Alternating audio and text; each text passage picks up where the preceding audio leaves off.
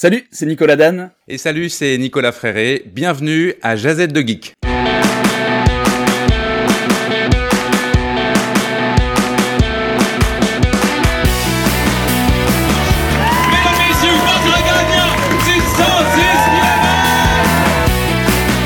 Si tu commences à te sentir bien en courant un ultramarathon, fais-toi en pas, ça va passer. Grand champion du 125 km Bar protéiné, bar caféiné, gaufre, drink mix, poudre protéinée, la gamme de produits NAC s'en vient tellement complète qu'avec ça, ben, t'as un arsenal complet pour ton prochain grand défi. Puis surtout pour avant, pendant, puis après les entraînements qui vont t'amener jusque-là. Tout ça, ça se trouve à un seul endroit sur le nacbar.com. Parce que NAC est un partenaire du podcast, il t'offre 15% de rabais sur ta première commande en ligne. Tu vas sur leur site web, tu remplis ton panier, puis tant qu'à être là, tu visites la section de l'équipement, puis tu te choisis du Trail Swag, puis rendu au moment de payer, tu rentres le code promo pas sorti du bois. P-A-S-S-O-R-T-I-D-U-B-O-I-S. Merci Will, Min et toute l'équipe de NAC et bon épisode. Ouais, ben, on n'est pas sorti du bois, hein? Bonjour tout le monde, bienvenue à cet épisode numéro 109 de Pas sorti du bois. Et oui, vous l'avez entendu en introduction, vous l'avez vu la semaine passée quand je l'ai annoncé. Jazette de Geek est de retour. C'était quelque chose que j'avais mis en place avec Nicolas Dan l'année passée. Suite à l'UTMB, on a refait ça pour la Western State le lendemain dans un live qui avait été euh, super populaire. Et les jeunes nous avaient écrit Hey, si vous le faites pour l'UTMB, faites-le en avance. Puis on s'est dit Oui, il faut le faire. Et il faut que la Jazette de Geek s'extensionne puis qu'on ajoute un deuxième Nico à la partie. Nicolas Fréret, bienvenue à Pas sorti du bois. Ben merci de m'accueillir, Yann, ça fait plaisir. Écoute, ça fait tellement plaisir. Nous, on se connaît depuis quelques temps. On a fait l'UTHC TV ensemble. Puis il n'y a pas de doute que le, terme geek dans Jazette de Geek s'applique aussi bien à toi qu'à Nico. Fait que là, moi, je, suis gâté avec deux Nico euh, qui connaissent le trail mieux que n'importe quel autre Nico ou mieux que n'importe quelle autre personne, j'ai l'impression. On va avoir beaucoup de plaisir à parler de cette UTMB-là qui s'en vient extrêmement rapidement. Euh, Nico Dan, t'es déjà venu à Pas sorti du bois deux fois. Je pense que les gens te connaissent très bien. Nico Fréret aussi, les gens te connaissent, mais t'es jamais venu à Pas sorti du bois, c'est ton baptême. Euh, Parle-nous un, peu de toi, de, pourquoi tu es ici pour parler de trail, de ton pedigree. Euh, rapidement, euh, présente-nous qui est Nicolas Fréret. Eh ben écoute, d'abord je suis un trailer passionné avant tout. Euh, je suis un journaliste. Non, avant tout, je suis peut-être un peu plus journaliste que trailer d'ailleurs. euh, peut-être que les gens me connaissent comme euh, rédacteur en chef de, de Distance Plus et cofondateur avec euh, mon ami Vincent Champagne de, de Distance Plus. Euh, j'ai, on a extensionné un peu ce média tout récemment puisqu'au printemps on a lancé le podcast euh, La Bande AD+, qui réunit euh, plusieurs grandes personnalités du monde de la course à pied et surtout du, monde du trail euh, pour jaser aussi. Hein, c'est une espèce de grande jazette avec des experts de haut niveau. L'idée, c'était de, c'était ça, d'apporter quelque chose de, de, différent, un petit peu, de, d'apporter un du talk show, euh, plus que, plus que par exemple ce que tu fais toi extrêmement bien, euh, des portraits, des interviews euh, longues où on va creuser la personnalité ou l'expérience de quelqu'un. Et puis c'est, on, voilà, on a plein de sujets dont nous on débat off ou même que dont tu que, des, des, débats que tu peux avoir toi à l'antenne avec d'autres. Et je lance plusieurs débats par émission et on en discute. Et ça permet l'idée l'idée c'est que ce soit différent. L'idée c'est d'avoir euh, la voix de plusieurs personnalités en même temps qui débattent ou pas. D'ailleurs ça peut être des, simplement des discussions euh, régulièrement euh, euh, tout le monde est d'accord mais sauf que tout le monde apporte un, un, point intéressant ce qui fait que ça en fait une discussion qui est passionnante. Et puis ça aide les, les, les auditeurs qui sont aussi souvent des passionnés de course à pied bah, à se forger une opinion et puis à tout ça enfin j'espère, dans, dans une sacrée bonne ambiance qui fait que c'est divertissant. Ouais, c'est vraiment très bon. C'est quelque chose qu'on dirait que on savait pas qu'on avait besoin de ça dans le monde du trail jusqu'à temps qu'on l'aille puis qu'on fasse, hey, ok, ce truc-là manquait à notre euh, écosystème, comme tu le dis, de balado, de médias, de, de publication sur le sujet, mais c'est vraiment très bon. C'est un format, tu, sais, tu m'en avais parlé un peu avant de le lancer. Puis... Ah oui, tu as été un des, un des premiers à le savoir. Ah, mais c'est ça, c'était super intéressant de, de voir ta vision pour ça, puis là de l'entendre, puis dans l'aspect journalistique, l'aspect euh, que moi m'avait un peu pris de cours à l'UTHC TV quand on a un chrono. Hein, vous le savez, pas sorti du bois, des fois on parle, puis on parle pendant deux heures, puis c'est correct. Euh, mais d'avoir un chrono, puis ça c'est de quoi avec lequel les journalistes sont habitués de, de, de, de fonctionner Puis euh, peut-être je te vois hocher de la tête, Nicolas, mais Bah, c'est pas ceux avec, avec c'est pas le truc avec lequel je suis le plus à l'aise. Ceux qui me connaissent savent que j'ai du mal à. à faire oui, c'est ça, mais là, de l'avoir pour. Tu sais, moi, comme je dis, avec l'UTHC TV, c'était un challenge de dire, OK, il faut rapper l'entrevue en 8 minutes, fait puis il faut vraiment le faire à peu près en 8-10 minutes. Mais avec la bande AD, vous réussissez à couvrir énormément de sujets. Euh, là où d'autres podcasts, on est plus en, en longue discussion, puis on s'écarte, on revient. Euh, là, avec la bande AD+, c'est un feu roulant, puis il y a divers contenus. C'est, ça a vraiment l'impression d'être un magazine, ça a l'impression d'être un bulletin de nouvelles, ça a l'impression d'être une émission, euh, un plateau euh, bien rodé. Donc, tu le fais extrêmement bien euh, comme maître du jeu, comme animateur, mais euh, avec ton panel, c'est extrêmement intéressant. Je sais pas, Nico Dan, si tu as eu l'occasion d'écouter la bande AD+, mais c'est, c'est vraiment Ah oui, très, très bon. un- je suis un, je suis un écouteur assidu de la bande ADP.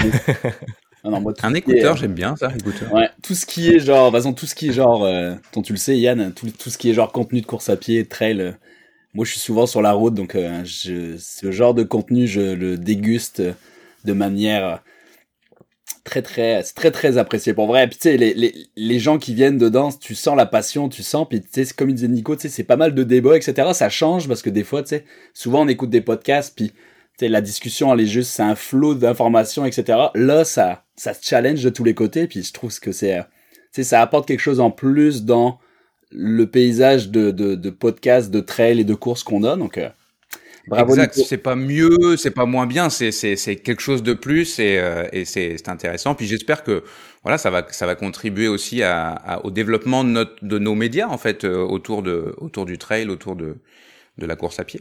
Exact. Puis tu sais, moi, depuis que j'ai lancé Pas sorti du bois, j'ai plusieurs personnes qui m'ont approché en me disant Hey, j'ai une idée de podcast et tout ça. Puis c'est quoi tes conseils? Puis ce que je disais tout le temps, tu sais, je me proclame pas euh, l'expert du podcast, pas du tout, mais moi, je l'ai fait d'une façon, puis les gens, je trouve ça ben, ben touchant qu'ils m'écrivent, puis euh, qu'est-ce que, comment je dois faire, par où je dois passer, puis moi, le conseil que je donne tout le temps, c'est fais-le à ton image, fais-le avec ce que tu veux faire, essaie pas d'être autre chose, essaie pas d'être la version francophone de X podcast en anglais, essaie pas d'être euh, une version X de tel podcast, c'est, c'est toi, puis comment tu veux l'amener, tu sais, puis toi, Nicolas Fréret, ce que tu fait avec la bande à des plus, je trouve que c'est aussi à ton image, il y a, il y a l'aspect journalistique derrière ça, puis ça paraît que tu es à la barre de distance plus depuis longtemps, donc on, on- a un gros flot d'informations, mais structuré d'une façon qui est hyper intéressante, puis t'écoutes ça en courant, puis t'as pas l'impression de te faire euh, frapper par une vague d'infos, c'est amené d'une façon, euh, euh, c'est ça, journalistique, euh, factuelle, on amène des débats, puis on va essayer d'amener un petit peu de la bande à des plus aujourd'hui, pas juste par ta présence, Nicolas, frère.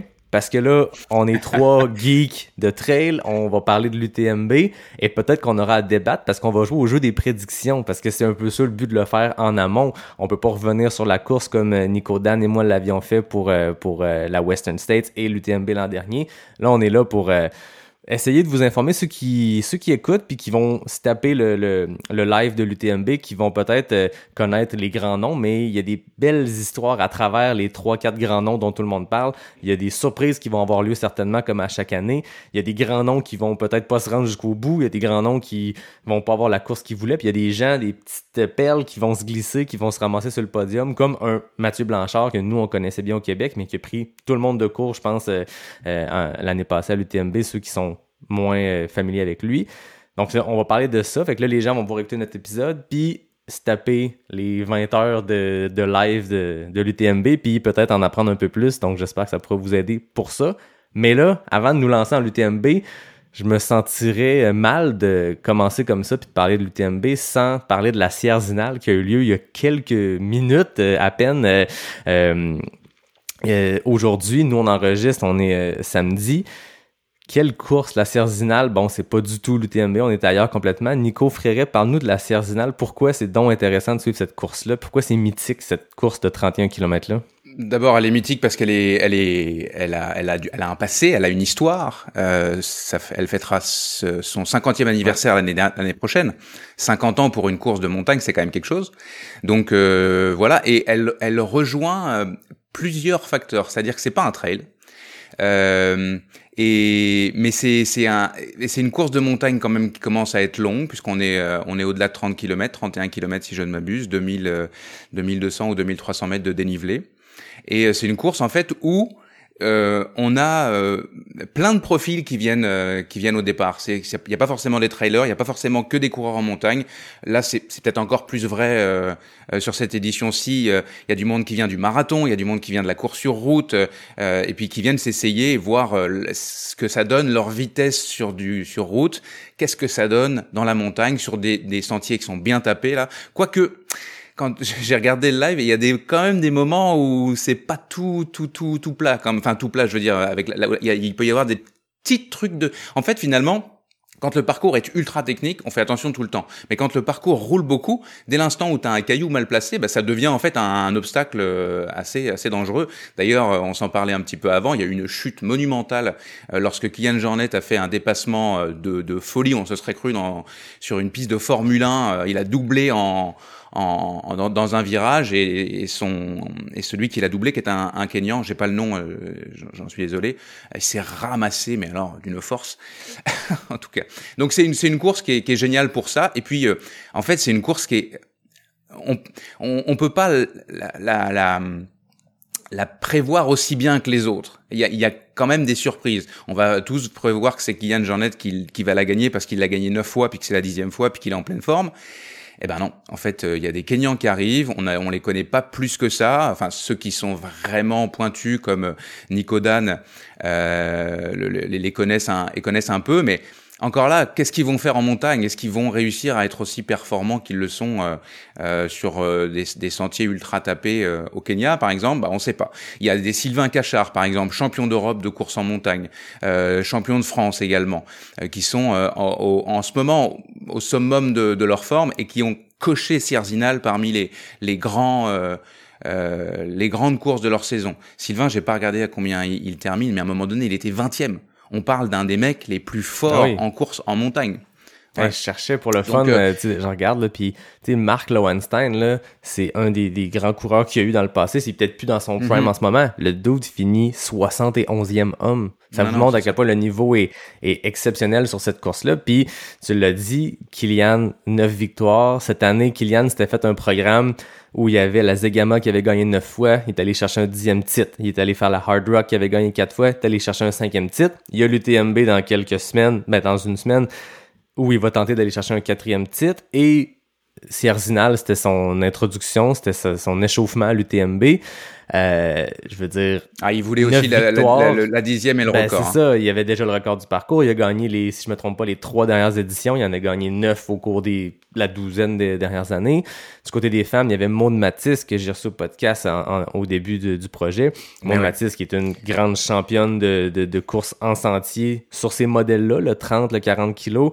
Euh, encore là, bien sûr, c'est les deux favoris. Quand Kylian Jornet, Maud Matisse se pointe à Cerzinal, il y a eux, puis il y a tout le reste. Puis après ça, c'est pas du tout ce qui s'est passé. Nico Dan, ta lecture, toi, à quelques minutes après la course, comment t'as as vu ça se déployer? Puis est-ce que c'est une surprise pour toi de voir les Kenyans performer aussi bien? Pour être honnête, c'est pas une surprise. Et puis on savait que ça se préparait, tu sais. On savait que ça se préparait. On avait déjà vu, tu sais, euh, Manu qui était déjà qui, qui, vient toujours placer sur ces courses-là. Puis là, euh, c'était prévu dans le sens où, euh, tu sais, à un moment donné, les gars ils arrivent prêts puis ils se préparent juste pour ça, tu sais. Genre, il y a un mmh, groupe. C'est ça, ils se préparent pour ça. Qui est venu juste prêt pour la Sierra, tu sais. Ça fait un an qu'ils se programment juste pour ça, là. Puis pour vrai, là, c'est hallucinant, C'est comme Nico, il disait, tu sais, il a quand même gagné avec une plaque de carbone à ses pieds, c'est quand même drôle, pour une course en, course en montagne. Il a quand même gagné avec une plaque de carbone. Mais c'est quand même assez hallucinant, là, tu sais. Quand tu regardes, même les écarts, tu sais, il y a quand même, il y a quand même deux minutes à chaque fois sur, euh, sur la personne après. C'est, c'est hallucinant, mais alors, si je peux me permettre de, te couper, on parlait de, de Maud Matisse, mais Maud Matisse a fait une course de folie, hein.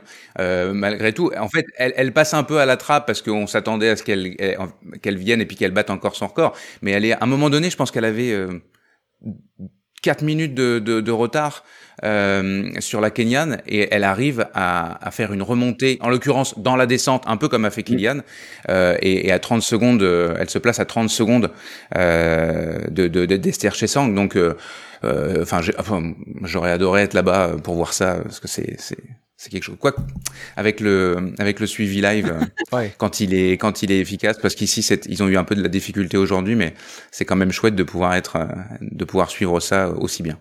Exact. Donc, Esther Chesang du, euh, du Kenya qui l'emporte à 30 secondes devant Monde Matisse qui, qui a fait une performance encore là très solide. ne peut pas gagner tous les jours. Euh, Monde Matisse, dans les dernières années, il n'y a pas beaucoup de courses où elle n'a pas fini sur la première marche du podium. Chez les hommes, par contre, notre favori n'est pas dans le top 2, top 3, top 4. Kylian termine cinquième derrière Marc Kankogo. Ouais. On va se bien prononcer du Kenya, qui l'emporte sans battre le record du parcours, attention, mais très grosse performance du Kenyan. Ouais.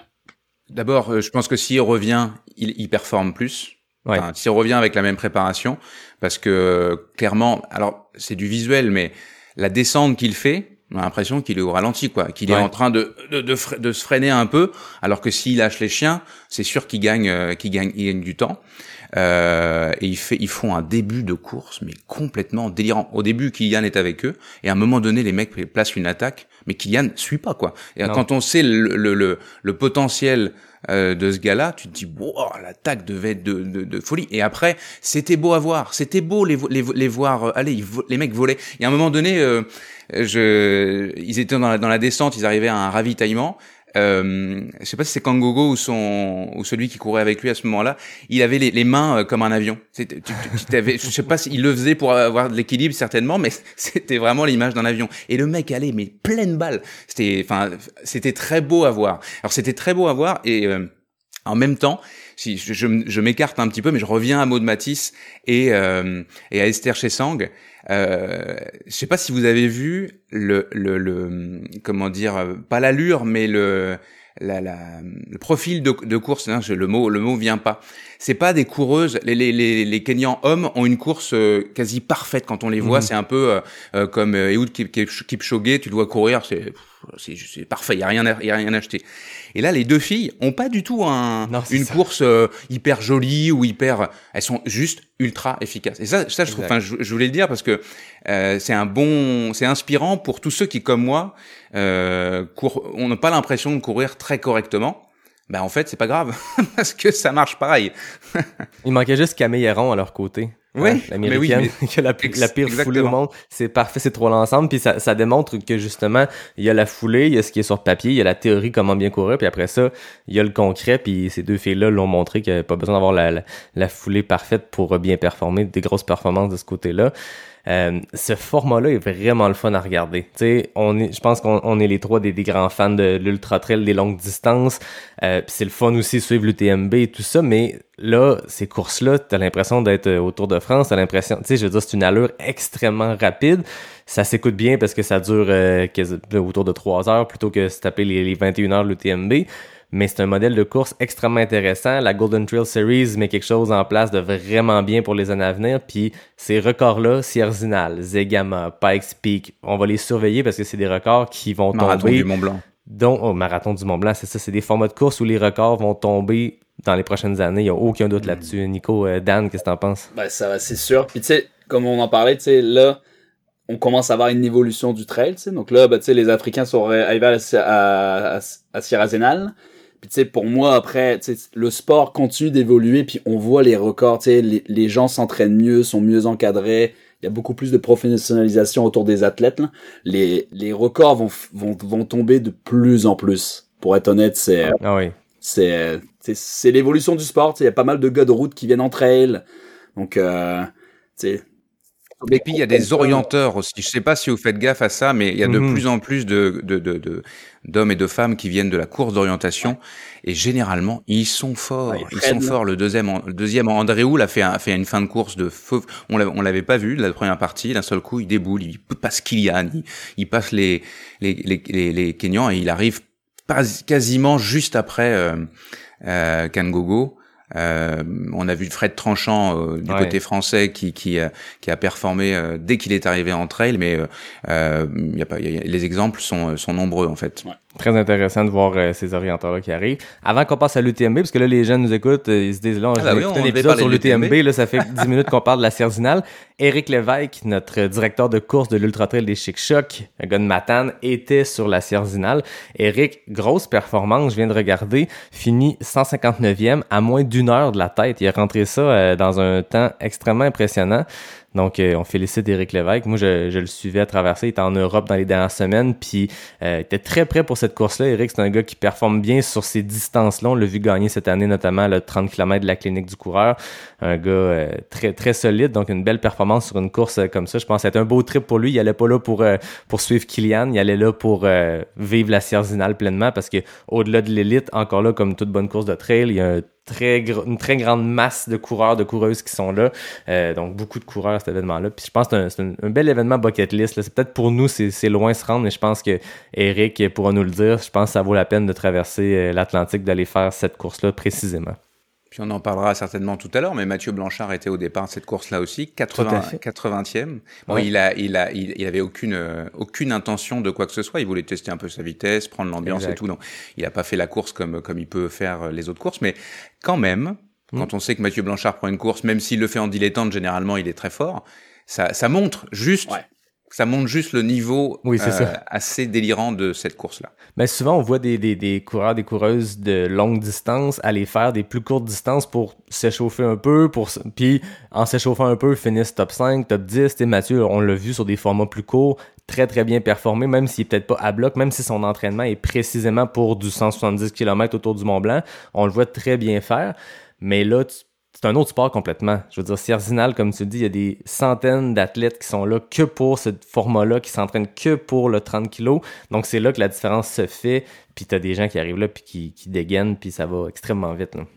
Puis, c'est à moins de 15 jours du TMB. Donc, ben si, tu, si tu te mets une, une, euh, une boîte dans, le, dans une course comme ça avant, avant l'UTMB, je veux dire, qu'est-ce qui se passe, quoi? Qu'est-ce que tu fais?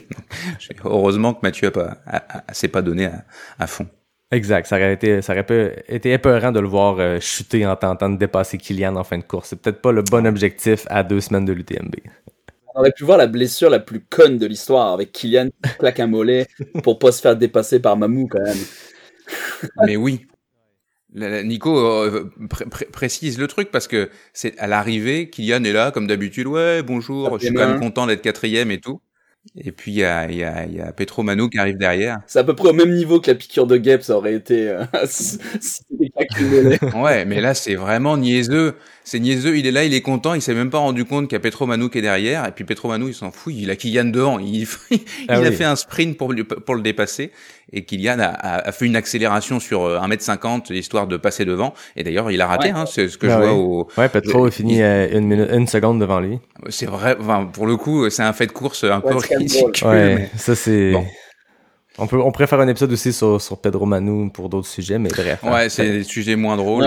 On, peut, on peut le dire parce que tout le monde le sait pas, mais euh, il a été, il a été suspendu neuf mois pour euh, dopage en 2017. Ouais, il une année où il avait notamment son Kylian sur des courts formats, une année où il ouais, avait bah, Zinal, il avait, il avait, bah, il avait pas battu Kylian, mais euh, il avait fait deuxième, je pense. Puis il avait cette année-là, il avait été champion du monde skyrunning ou quelque chose comme mm. ça. Exact. Pour un autre débat. UTMB, Exactement, ça pour un autre Josette de geek, non, non. Euh, UTMB, ça s'en vient, c'est la grande messe du trail. Euh, on passera pas euh, des, des, heures à vous expliquer pourquoi c'est l'une des courses les plus suivies au monde, pourquoi c'est l'un des événements les plus courus, littéralement, et aussi par les fans qui regardent cette course-là. C'est nos Jeux olympiques, c'est notre Tour de France, c'est notre marathon de Boston. Pour le trail, c'est la grande course. Il y a la Western, puis il y a celle-là, pour d'autres, pour des raisons complètement différentes l'une de l'autre. Euh, il y a plusieurs, plusieurs distances. On va se focuser sur les quatre distances OCC, CCC, TDS et bien sûr UTMB où on va passer plus de temps à parler de la longue distance parce que il y a un gros combat qui va se faire autant du côté des hommes que des femmes. Mais je trouvais intéressant quand même de tant qu'à avoir deux geeks, deux experts, qu'on se joue quand même le, qu'on joue quand même au jeu des prédictions pour les courtes distances, courtes en grands guillemets, parce que l'OCC, avec laquelle on va commencer. C'est une petite balade de 55 km, 3500 mètres de dénivelé positif. Record du parcours, Jonathan Albon en 2021 en 5h02. Pensez-y, 55 kg, 3500 mètres, 5h02. Blandine Lirondelle, la française, 5h45. Record du parcours également en 2021. C'est extrêmement, extrêmement rapide.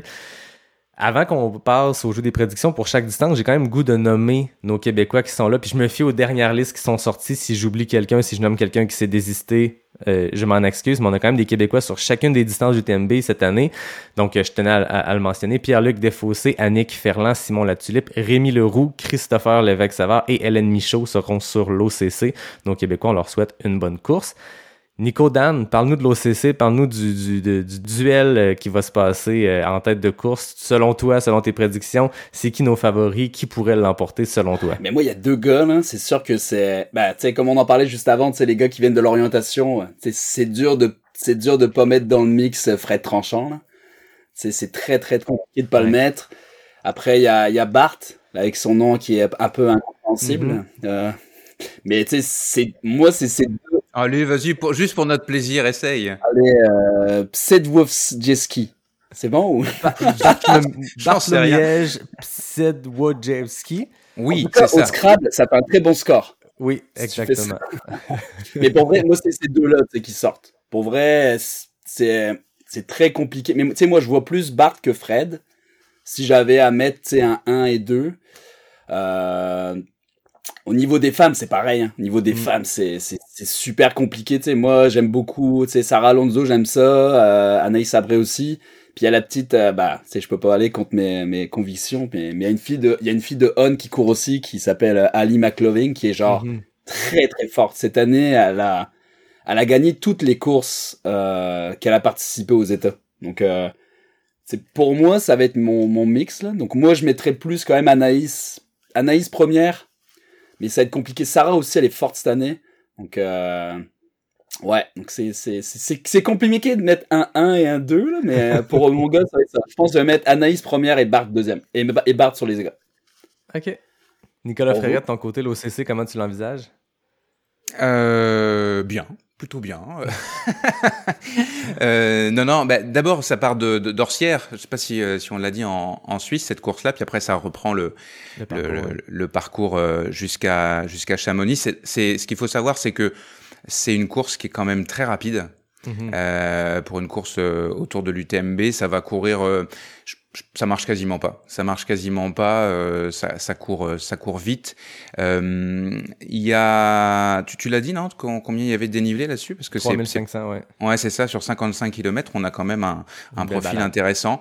Euh, moi, je vais être. alors, je, je suis à la fois français et entre guillemets québécois, mais cette fois, je vais être assez chauvin français.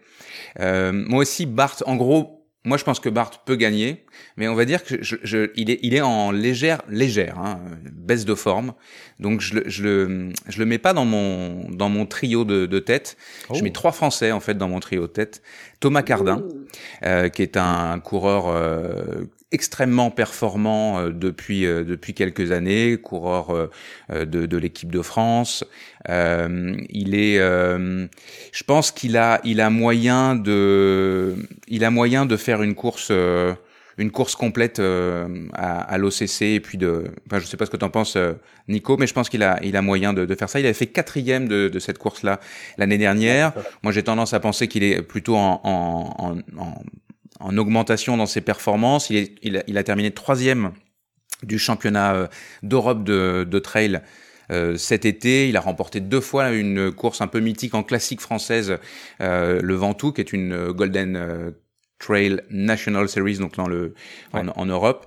Donc moi c'est mon c'est mon favori, j'ai envie de dire même mon je, je loin devant les autres.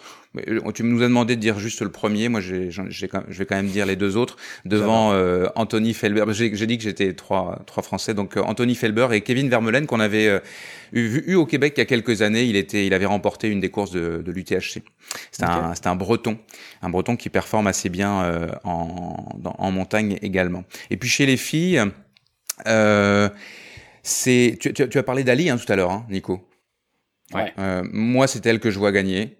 Je pense que même si, dire, même si c'est une américaine et que les américaines euh, euh, performent peut-être un petit peu moins qu'à domicile euh, sur une course comme celle-là, rapide, euh, de journée, euh, je la vois bien, je la vois bien. en fait, je la, je la trouve elle aussi un peu au-dessus du lot. Et puis, ça, ça, ça, devrait être une, une belle compète avec euh, l'espagnol Sarah Alonso qui sort des courses de feu. Et puis euh, Martha Molist aussi que honnêtement je connais pas, mais je suis, je suis allé voir un petit peu ses ces courses, c'est, une, euh, elle est moins jeune que, que le reste de que le reste des, des, des, des favorites et euh, elle a sorti des, des, belles performances. Euh, un enchaînement de belles performances, puis elle est surtout sur une dynamique de victoire. Elle est à sur, le, sur les formats 50 et plus, elle a quatre courses, quatre victoires.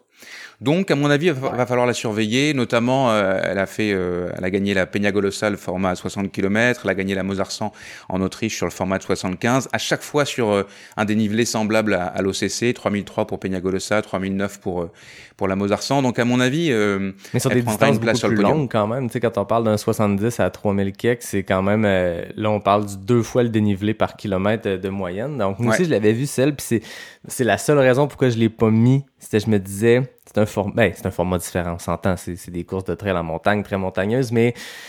J'étais là, ah, dans du très très court avec un dénivelé comparable, j'ai hâte de voir. Mais moi aussi, je la vois podium, c'est certain. C'est, Podium, c'est ça. Ouais. mais, mais euh, ouais, je, je l'avais, puis j'ai j'ai décidé d'aller ailleurs. Mais tu disais tantôt Nicolas Fréret, je suis chauvin, trois Français. Je pense que pour l'UTMB, l'an passé peut nous prouver que vous pouvez être très chauvin. Puis les Français sont toujours, ont toujours été très, très, très forts à l'UTMB. C'est votre terrain de jeu, c'est votre cours arrière. L'an passé, sur l'UTMB, le grand format, le top 5 au complet était français. On en avait parlé, Nico euh, Dan à Josette de Geek. C'était assez exceptionnel. Mais je pense que les Français, de manière générale, font très bien. Donc, euh, on peut se permettre euh, d'être chauvin, euh, Monsieur Fréret. Je, je vais ajouter une, une, une française qui pourrait, c'est compliqué à savoir, mais qui pourrait euh, se, se montrer le bout de son nez, c'est Annelise Rousset qui a quand même qui a quand même décroché le record du GR20 euh, cet été. Je, je, je- voilà, je pense qu'elle pourrait très bien débarquer et puis et puis faire quelque chose d'intéressant et puis euh, ouais, je fais un petit euh, je fais un petit euh, un petit clin d'œil à deux des membres de ma bande puisque j'ai Sabine Ekstrom qui est notre scientifique qui sera sur l'OCC. Elle court très très bien. Hein. Sabine, elle est, euh, elle est au niveau de- des, des top 5, top 6 sur des championnats nationaux. Et puis euh, également Nicolas Martin, qui, qui, qui, lui euh, dure dans le temps à- à de très hautes performances depuis 15 ans et qui par contre était blessé au, début de l'été, donc il, a- il était, il devait, prendre la CCC, le départ de la CCC, mais il sera sur l'OCC. Donc c'est pareil, c'est l'ex- l'expérience peut aussi euh, venir euh, venir euh, troubler un petit peu l'ordre des choses. Ouais, puis je remarque que, tu sais, des fois, à l'UTMB, même sur les formats plus courts ou l'expérience, des fois, tu vas voir des gens qui vont arriver des fusées, puis l'expérience sur des formats beaucoup plus courts, je veux pas dire pardonne un peu, mais le manque d'expérience, des fois, ça pardonne un peu sur du format court, parce que même si tu t'exploses, bon, t'en as pas longtemps à t'exploser, mais on parle quand même d'une course qui se gagne dans les 5 heures et tout, fait que c'est là que des fois l'expérience peut changer entre un format Cierzinal 3 heures à fond la caisse ou un OCC, le 2 heures de plus vient jouer, puis on voit année après année sur des formats plus courts, l'OCC, la CCC, des gens qui étaient pas dans les favoris parce que, ah, ils, ont, ils sont plus âgés un peu, puis venaient causer des surprises en, remportant parce que justement, c'est des parcours qui, qui pardonnent pas, puis tu peux partir à fond la caisse, puis tu peux réussir à le toffer tout le long comme Jonathan Albon l'an passé, mais c'est pas toujours ça qui se C'est quand même hein. des exceptions, euh, des mecs comme Jonathan Albon ou, Ouais. ou, ou, ou, euh, ou Kylian Jornet. Mais en fait, ce format de l'OCC, moi, je l'aime bien parce que je pense qu'on est. alors, Il y a plein de gens qui disent ouais, c'est pas de l'ultra, etc. Mais ça n'empêche qu'on on est entré, on entre dans une cour différente, c'est-à-dire là où la gestion devient déterminante. Avant, sur les formats d'avant, euh, tu peux, si t'es bon, si t'es bien préparé, miser sur euh, j'essaye de courir le plus vite possible jusqu'au bout. Ouais. À, par- à partir de des distances comme l'OCC, et puis l'OCC tout particulièrement, il faut que tu sois rapide, ça c'est sûr. Si t'es pas rapide, t'es mort. Mais il faut aussi que tu sois bon en gestion. Et la Ouais. gestion, ça, ça peut, ça peut payer, ça peut payer ou euh, ou faire mal euh, si si t'as mal géré ton truc, quoi. Ouais, le talent pur n'est pas la seule chose que tu as besoin sur un format d'une durée de 5h, 5h30. Ça te prend l'expérience parce que des creux de vague, tu vas en avoir sur un 5h, c'est c'est certain. Surtout à le faire à la vitesse où ils le font, euh, c'est certain. Moi, de mon côté, sans surprise, j'ai j'ai- j'ai la misère à pas mettre Barth- Bartholomiège comme favori euh, chez les hommes. C'est mon, c'est mon pic. Je sais que c'est pas le pic le plus original, c'est pas un wild card, mais Bartholomiège, moi, je le vois remporter cette OCC-là. Chez les femmes, je suis allé avec un, un wild card. Je suis allé avec Sheila Aviles de l'Espagne. Ah ouais. Une fille bah qui a remporté le Mute 60 en 2022, le Mute 42 en 2021, mais qui avait lieu six mois avant euh, COVID et tout ça. C'est une fille qui, a- qui a de l'expérience, qui performe bien sur ces parcours-là. Le parcours montagneux, c'est une espagnole. C'est, vous en aviez pas encore parlé, j'étais content parce que moi, c'est mon wild card. Je pense que Sheila Villas peut faire une très grosse course à l'OCC. Si elle la sort du stade cette journée-là, je pense que ça peut, euh, ça peut finir en victoire. C'est ça. Elle reste juste sur un DNF euh, au marathon du Mont Blanc. Moi, c'est ce qui Ouais. m'a fait la, la- l'ex- l'exclure. Mhm.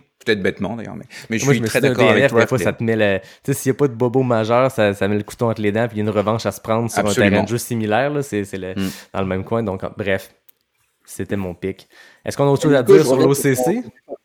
Bah, Nico, Pardon? je vois, c'était favori. T'as vu que Anto, Anto, il a fait, Anthony, il a fait 12e à la Sierra là, aujourd'hui.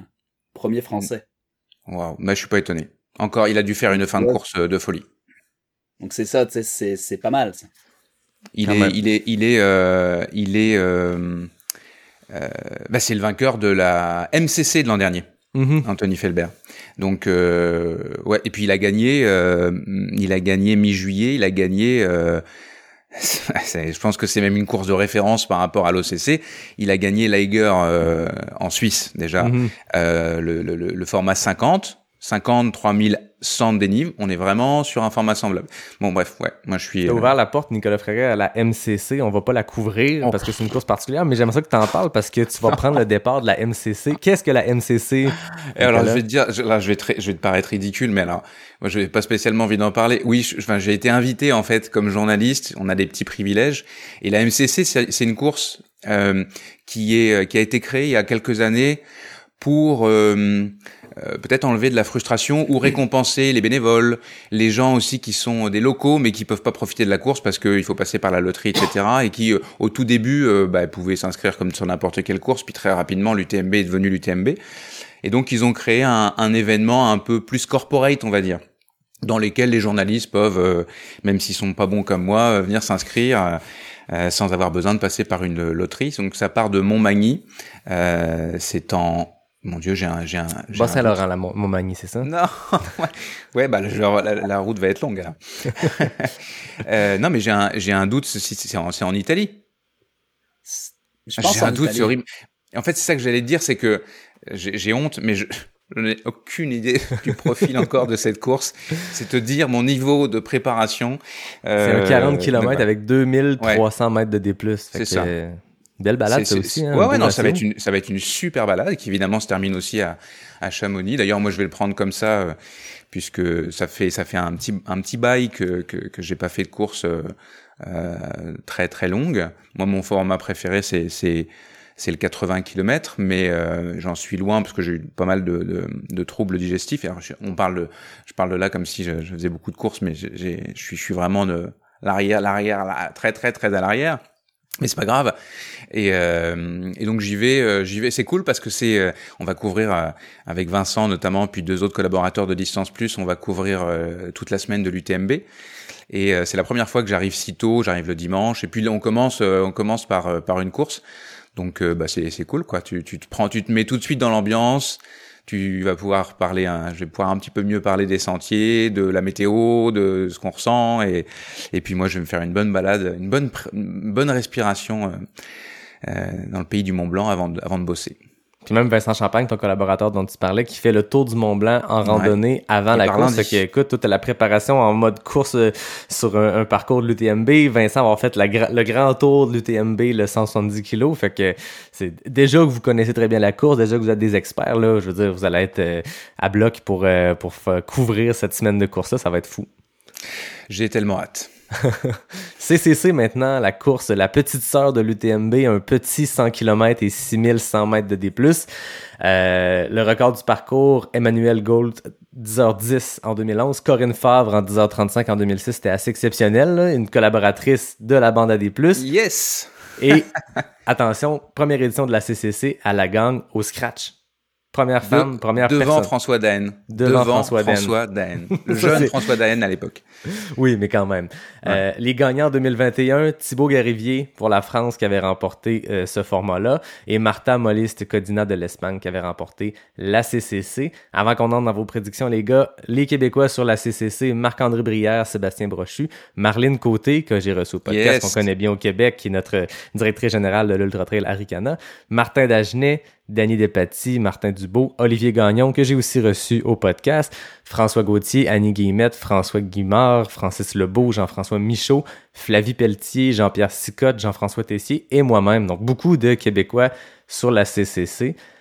Les gars, côté prédiction, Nicolas Fréret, tu commences. Eh ben moi, c'est moi qui vais pas être du tout original. Euh, pour moi, la CCC cette année, bon, remarque, non, c'est- un peu, c'est un peu osé quand même parce que je pense que l'originalité, la logique serait de dire que c'est euh, la néo-zélandaise Ruth Croft qui l'emporte, mais moi je vais, je vais euh, pencher plutôt pour la championne du monde Blandine Lirondelle, Et qui voilà. est une Normande comme moi, que j'aime beaucoup, euh, qui est une fille euh, géniale, qui est une fille qui se prend pas la tête, qui est une gynéco dans la vie. Elle fait son métier. euh, Elle est pas, elle est pas à 100% euh, dans, dans, dans le dans le trail comme professionnelle, même si euh, même si elle essaie de, de, de se dégager un, un peu plus de temps. Mais euh, voilà, j'ai envie. Enfin, je pense que j'ai plus envie de l'avoir gagnée que que c'est une prévision. euh. Bon, après, elle gagne vraiment beaucoup beaucoup de courses. Ouais. Et euh, ouais, j'aimerais bien qu'elle qu'elle l'emporte devant Ruth Croft. Et puis en troisième, je sais que je fais un peu durable, là, mais je vois bien la française Marion Delespierre qui est qui, qui qui est toujours à un très bon niveau. Elle est pas dans le très haut niveau, mais elle est toujours elle est toujours là. Elle est toujours là et et, euh, et, et voilà. Donc je la verrai bien sur sur sur ce podium. Chez les gars, je vois pas qu'est-ce qui pourrait concurrencer euh, Jonathan Albon. Ah bah, tu dis Albon, je sais plus trop si on dit Albon ou Albon. C'est Albon, euh, j'aime. Albon. Ouais, naturellement, je dirais un- Albon. Il est Britannique. fait que ouais. Albon. Donc Ah, bon. euh, voilà, il a gagné, il a gagné la- la- la- l'OCC. Euh, je serais pas étonné qu'il ait une logique euh, euh, Xavier Thévenardesque de tout empo- de- d'emporter toutes les courses et, et de. Il a commencé par l'OCC, il va remporter la CCC l'année prochaine, il sera sur la TDS l'an prochain. Non, je, je dis n'importe quoi, hein, je sais pas, mais et puis euh, voilà, ce gars-là a tout gagné. Euh, c'est c'est juste hallucinant. Je pense qu'il a été 12 fois euh, champion du monde de course d'obstacles, il a été champion Oui, du monde de course de, de gars-là. skyrunning, champion du monde de trail. Non, puis Yves, je veux dire, il est stratosphérique. euh, Il prend Ah une oui. course. euh, Là, les dernières courses qu'il a, qu'il- dont il a pris le départ, je pense notamment, euh, au Festival des Templiers, euh, enfin la- le grand le, le grand trail des, des Templiers. L'année dernière, il a été, euh, il a été impressionnant parce que derrière, derrière lui, enfin, il partait sur la ligne de départ avec Sébastien Spe- Speller, qui est un des coureurs français les plus, les plus rapides sur ces distances-là, puis qu'en plus l'a emporté euh, déjà à deux reprises au, au Templiers. Il l'a pas, il est parti, il l'a jamais revu. Non, Donc euh, non, non, c'est ça. Il a gagné le marathon du Mont Blanc surtout cette année. Exact. Donc euh, euh, en mettant euh, en mettant les choses bien bien au, bien tout le monde au tout le monde au clair. Je je vois pas euh, à moins d'une blessure, à moins d'un fait de course particulier. euh, pour moi, il est au-dessus du lot et euh, je verrais bien euh, derrière Thibaut Barognan. Euh, qui avait fait euh, qui avait fait euh, Troisième l'an dernier. troisième l'an dernier donc il prendra une place il avait fait deuxième de l'OCC en 2017 puis Thibaut il a un niveau de performance très élevé sur les courses de- des Golden Trail Series justement depuis quelques années il est tout le temps au- généralement je pense qu'il fait 15 top 10 en 18 courses et puis Ouais. il est très souvent très souvent euh, autour du top 6 quoi top Ouais, puis 3 au-delà de la top 6. performance, c'est un gars qui est extrêmement le fun à suivre parce que Ouais, ouais, ouais, ouais. toujours le sourire, toujours en train de dire des, des niaiseries. Il, il- Mais il aussi de bons il représente vraiment ce qu'on aime du trail aussi, ce qu'on aime de nos athlètes. Le sourire aux lèvres, puis euh, vraiment se prend pas au sérieux, puis pourtant performe à un niveau extrêmement sérieux. là. Ouais, c'est ça. Et puis il y a Eden Hawks qu'on qu'on va, que Mhm. j'attends avec impatience. Qu'est-ce qu'il va faire? C'est très, très bizarre. euh, Mhm. Il a remporté euh, en 2017 euh, la CCC. Il a fait DNF la plupart du temps sur les autres courses. Eden Hawks, en fait, euh, il est hyper, c'est hyper, hyper versatile en termes de résultats. C'est difficile Ouais. de le suivre. Il fait une euh, western. Oui, j'ai pas de bêtises. Il fait une western quand même d'un- très très très bon niveau. Euh, mais voilà, je, c'est pour ça que je le mets pas vainqueur. Euh, mais je le vois quand même sur le podium. Exact. C'est quelqu'un que si Jonathan Albon pas la course qu'il espère, pourrait se glisser puis avoir une bonne journée. Mais comme tu dis, c'est un peu une loterie euh, Mm. Eden Hawks. Soit il bat des records de parcours, soit il remporte la GFK euh, dans des vitesses stratosphériques, soit il explose puis il termine pas ou termine très loin à suivre. Donc, Nicolas, tu respectes la logique de la- l'OCC 2021. Donc, Jonathan Albon et Blandine Lirondelle qui avaient chacun remporté l'OCC 2021. Qui là, monde de distance, remporte la CCC. J'ai exactement les mêmes prédictions. Je me permets de dire les miennes avant toi, Nico Dan, parce que j'espère secrètement que tu vas venir brouiller nos cartes, parce que là, Nicolas Fréret et moi, on a les mêmes prédictions identiques. Euh, non. je vais pas venir les brouiller, je pense pas, mais, mais j'apporte l'unanimité, Ben, c'est, c'est, c'est quand même dur de, d'aller contre Albon, tu sais. C'est, c'est, c'est trop Ouais. dur d'aller contre lui, là. Tu sais, j'aimerais ça qu'il y ait un- une petite bataille derrière, mais tu sais, comme il disait euh, Nico, tu sais, Ellen Hawk, c'est c'est c'est comme les Américains aux courses du TMB, tu sais, on sait jamais à quoi s'attendre. C'est soit ça réussit, soit ça pète. Puis euh, moi personnellement, tu sais, je le vois pas genre euh, arriver là puis tout défoncer là. Tu sais, David Sinclair derrière, euh, tu sais, il peut être un petit peu dans le mix. Sais, moi j'aimerais bien Mhm. aussi que Thibaut il, il soit dedans. Euh, tu sais, t'as t'as Peter euh, Engad aussi le Suède, le suédois qui est quand même très bon aussi sur ces distances Très bon niveau, ouais. Mais tu sais, Albon, c'est très dur de pas aller contre lui. Là. C'est, Mhm. Moi, je pense qu'il va gagner, puis je pense que ça va être une démonstration même. Au niveau des femmes, on- je veux pas être original, mais tu sais, Blandine, c'est sûr que moi, j'aimerais ça l'avoir gagné. Mais j'aimerais vraiment ça, que ça soit un duel très, très serré avec, euh, avec Ruff. Et mon petit Dark Horse mettrait Abby Hall. Abby Hall Ouais. des États, là, elle, elle a fait une, elle fait une très, très belle saison. Bien vu. Euh, et t'as des petites filles aussi, tu sais, enfin des petites filles. euh, T'as t'as Casey Lichtai qui est là, hein, tu sais, elle a eu quand même une, une année avec une opération, etc. Mais tu sais, ça peut être cool de l'avoir un peu se faufiler. Mais Abby Hall, faudra faire attention, hein, parce que Ouais. je pense qu'elle peut venir un peu brouiller les cartes devant, mais je mets quand même, je mets quand même mon argent si j'avais à en mettre, je mettrais ça sur Blandine. Blandine, ça serait quand même cool. Ceci dit, Blandine, a- il y a, il y, a, il y, a, il y a- il y a quand même du suspense dans cette course parce que Blandine, c'est son baptême du feu hein, sur ces distances-là. Elle n'a pas d'e- d'expérience sur le sur le sur le 100K. Euh, je crois pas dire de bêtises, mais euh, donc du coup, euh, et puis elle aussi, hein, elle sort. euh, on n'a pas forcément raconté son histoire, mais elle a, elle a tout gagné. Puis d'un seul coup, elle, a, elle avait une blessure en fait qui traînait euh, pas mal. Je me souviens plus bien du nom de, de la ble- blessure parce qu'elle est un peu compliquée, mais au niveau de l'artère iliaque, je crois. Euh, elle s'est fait opérer, elle est revenue euh, assez vite et puis elle a tout de suite reperformé. Donc là, elle est au. En fait, elle, elle a bénéficié, comme beaucoup de personnes qui se blessent en cours de saison, Mhm. euh, d'une certaine fraîcheur qui, qui, qui, qui devrait pouvoir aussi euh, lui être profitable sur la CCC. Mais c'est pas si évident que ça. Enfin, je trouve que c'est moins évident Blandine euh, l'hirondelle en, en victoire sur la CCC que Jonathan Albon, par exemple. Ouais, je pense que du côté des hommes, tout le monde est pas mal d'avis, puis après ça, il peut avoir des surprises. là. Je veux dire, les gars derrière qu'on a nommés, c'est pas gênant du tout. C'est des gars qui l'ont déjà remporté ou qui peuvent l'emporter. Mais chez les femmes, Rootcroft, Blandine Lirondelle, Abia- Abial, Katia Smooth, genre, la liste est longue de filles qui pourraient challenger, puis on va avoir un gros, une grosse bataille là, sur les, les cinq premières places, puis je pense que ça va être une course euh, ben, que vous pourrez avoir du plaisir à suivre à distance, parce que je vous confirme que moi, je, je la suivrai pas, je vais la suivre euh, littéralement quelques heures derrière. C'est ce que j'allais te Euh, poser comme question. comment, comment tu, comment tu appréhendes ta CCC, mon cher Yannick? Moi, j'y vais pour que pour le plaisir. Je suis conscient que j'ai une chance d'avoir été pigé à ma première tentative là-dessus il y a trois ans. C'est peut-être là que la chance est terminée Et parce ta qu'après ça, euh, pandémie et coco. tout. Oui, exact. C'est la dernière fois que je cours cette course-là. Donc, euh, Non, je veux non, dire, j'espère c'est une mais- chance unique. Mais en fait, j'ai réalisé qu'en faisant la CCC cette année, j'accumulais des running stones pour l'an prochain parce qu'officiellement, c'est une course de l'UTMB World Series. Que C'est un two-shot deal, mon affaire. Euh, mais, tu sais, moi, il y a trois ans, quand je me suis inscrit pour la loterie, ma plus longue course, c'était l'Ultra Trail Aricana 65. Donc, la CCC était un monstre devant moi. Là, je veux pas diminuer le truc parce que c'est un ratio de, dénivelé par kilomètre qui est, qui, est, qui est fou. Il y a de l'altitude. J'arrive là à la dernière minute, donc j'aurai pas le temps d'aller faire de la reco. Moi, ça m'excite beaucoup cet aspect-là, se lancer dans l'inconnu. Mais c'est plus la distance ou le dénivelé qui me fait peur, comme si j'avais fait la, CCC en, en 2020 au moment où ça aurait, été ma plus longue course. Et depuis, j'ai fait euh, cinq courses de plus de 100 km. J'ai fait un, un, un 100 miles. La distance elle-même ne me stresse pas. C'est pas là qui est, qui, le défi. C'est tout le reste. C'est de, faire une course comme ça dans un pays étranger avec un contexte qui est un peu différent. Euh, moi, j'ai- été dans la Watt les dernières années. J'avais mon crew qui me suivait. Ma famille va être là, mais là, c'est complètement différent. Faire crew à l'UTMB ou faire le crew à Bromont, c'est deux mondes de différence. Fait que je m'appuie beaucoup sur ce que j'ai sur moi, puis je vais peut-être les croiser une fois pendant la course. Mais j'y vais vraiment pour le plaisir. J'ai pas d'objectif de temps. J'ai pas regardé les splits. J'étais allé voir euh, un peu c'était quoi les temps moyens du mid-pack entre 17h et 24h. Fait que vous comprenez que c'est un range qui est ridicule puis que je me fixe aucun objectif là-dedans.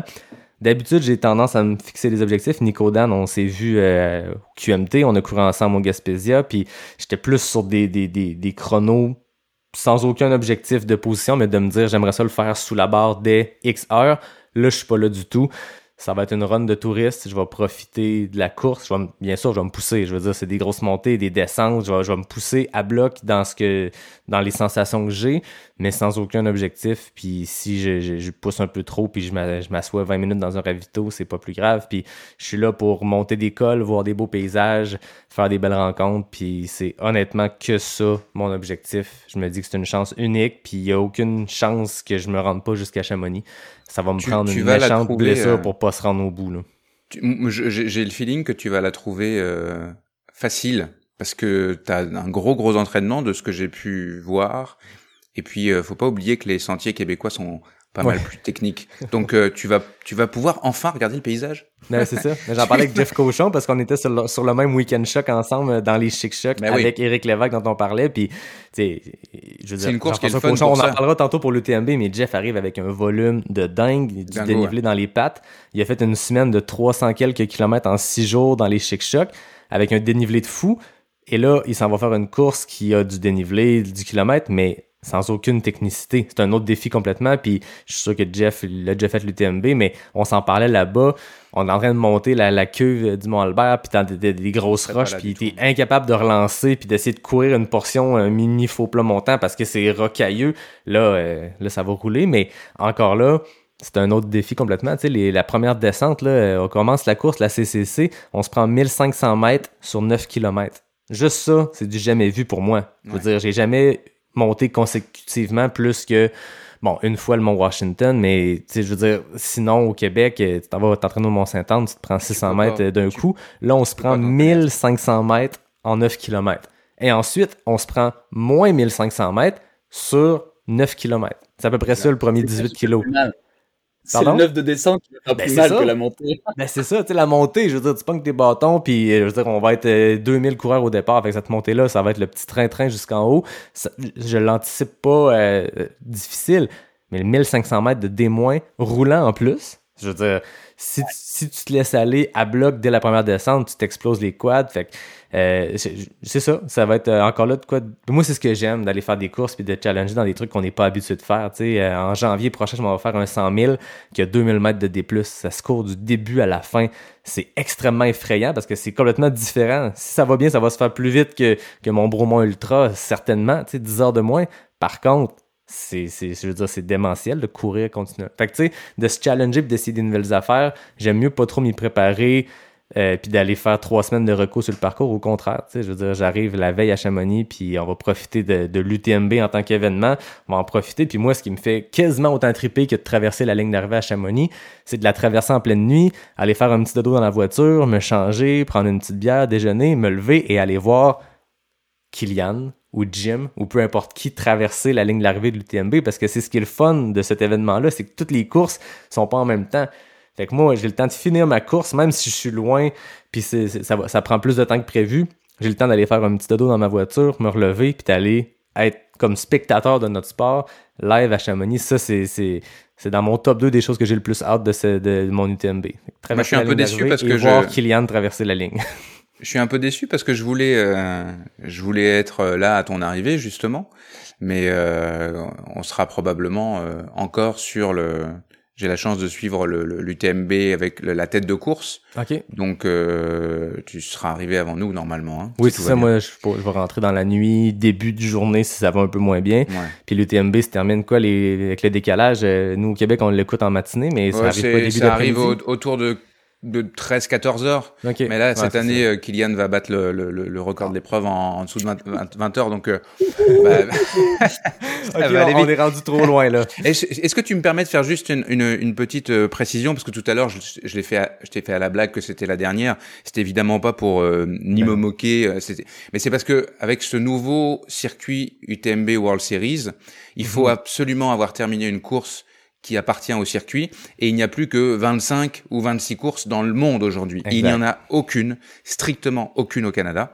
Il n'y en a que aux États-Unis dans l'Ouest canadien. Donc si vous voulez Encore demain, l'année prochaine, oui, encore là, il faut, faut Encore là, y la aller. Speed Goat, fait que la, la, la, la, UTMB, la seule qui est pas la Western State, parce que c'est cute, la Western fait partie de la Mm. série, mais est encore plus difficile à atteindre la Western. Donc, ton autre option, c'est la Speed Goat 50, puis c'est un 50K. Fait que même Tu peux avec pas- la Speed tu peux Goat, aller tu peux pas te qualifier pour CCC Absolument. UTMB.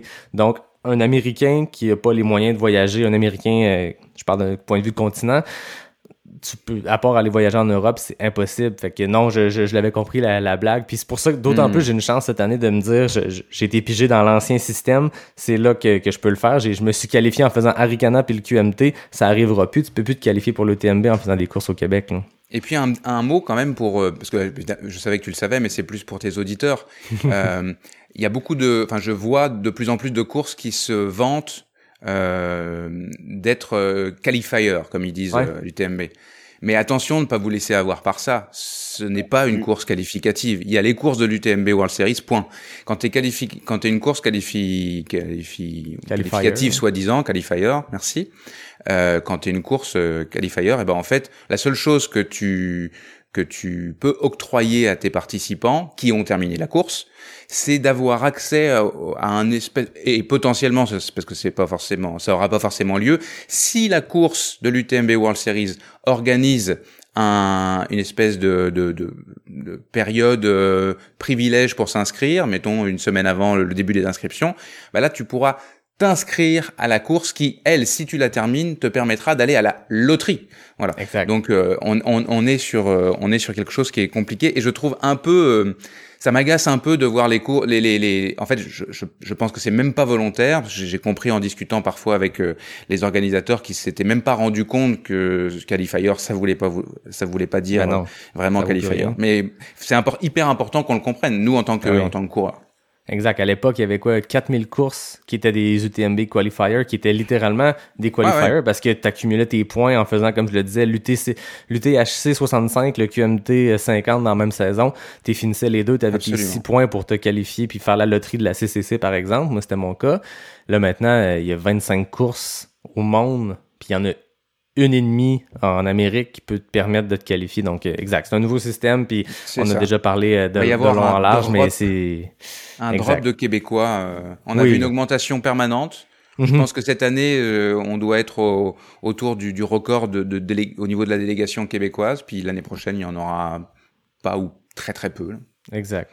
Malheureusement. qu'avant d'embarquer sur l'UTMB, la distance phare de, de l'événement, la TDS, euh, donc un 145 kg, 9100 mètres des plus. Si vous faites les calculs aussi rapidement que moi avec ma calculatrice, vous voyez qu'on a un ratio de dénivelé par kilomètre qui est plus grand que la distance mythique de 170 km parce que l'UTMB, c'est 10 000 mètres pour 170. Là, on parle de 9100 mètres pour 145. C'est une course particulière dans l'écosystème de l'UTMB parce que la CCC emprunte les derniers 100 kg de l'UTMB. L'OCC à quelques le début est un peu différent, mais c'est le dernier 50 de l'OCC et le dernier 50 de l'UTMB. Même chose pour les autres distances. Là, on a un parcours qui est complètement différent, qui termine à Chamonix.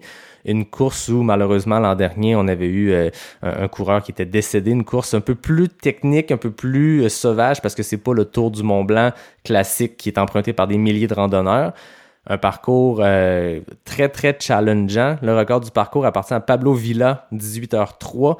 Euh, ensuite, Audrey Tanguy, la française que j'avais reçue au podcast, 21h36. C'est nos deux records du parcours lors de la première édition du nouveau parcours. Parce qu'avant, c'était un 120 kg. La TDS est devenue un 145 kg en 2019. 2018, je pense.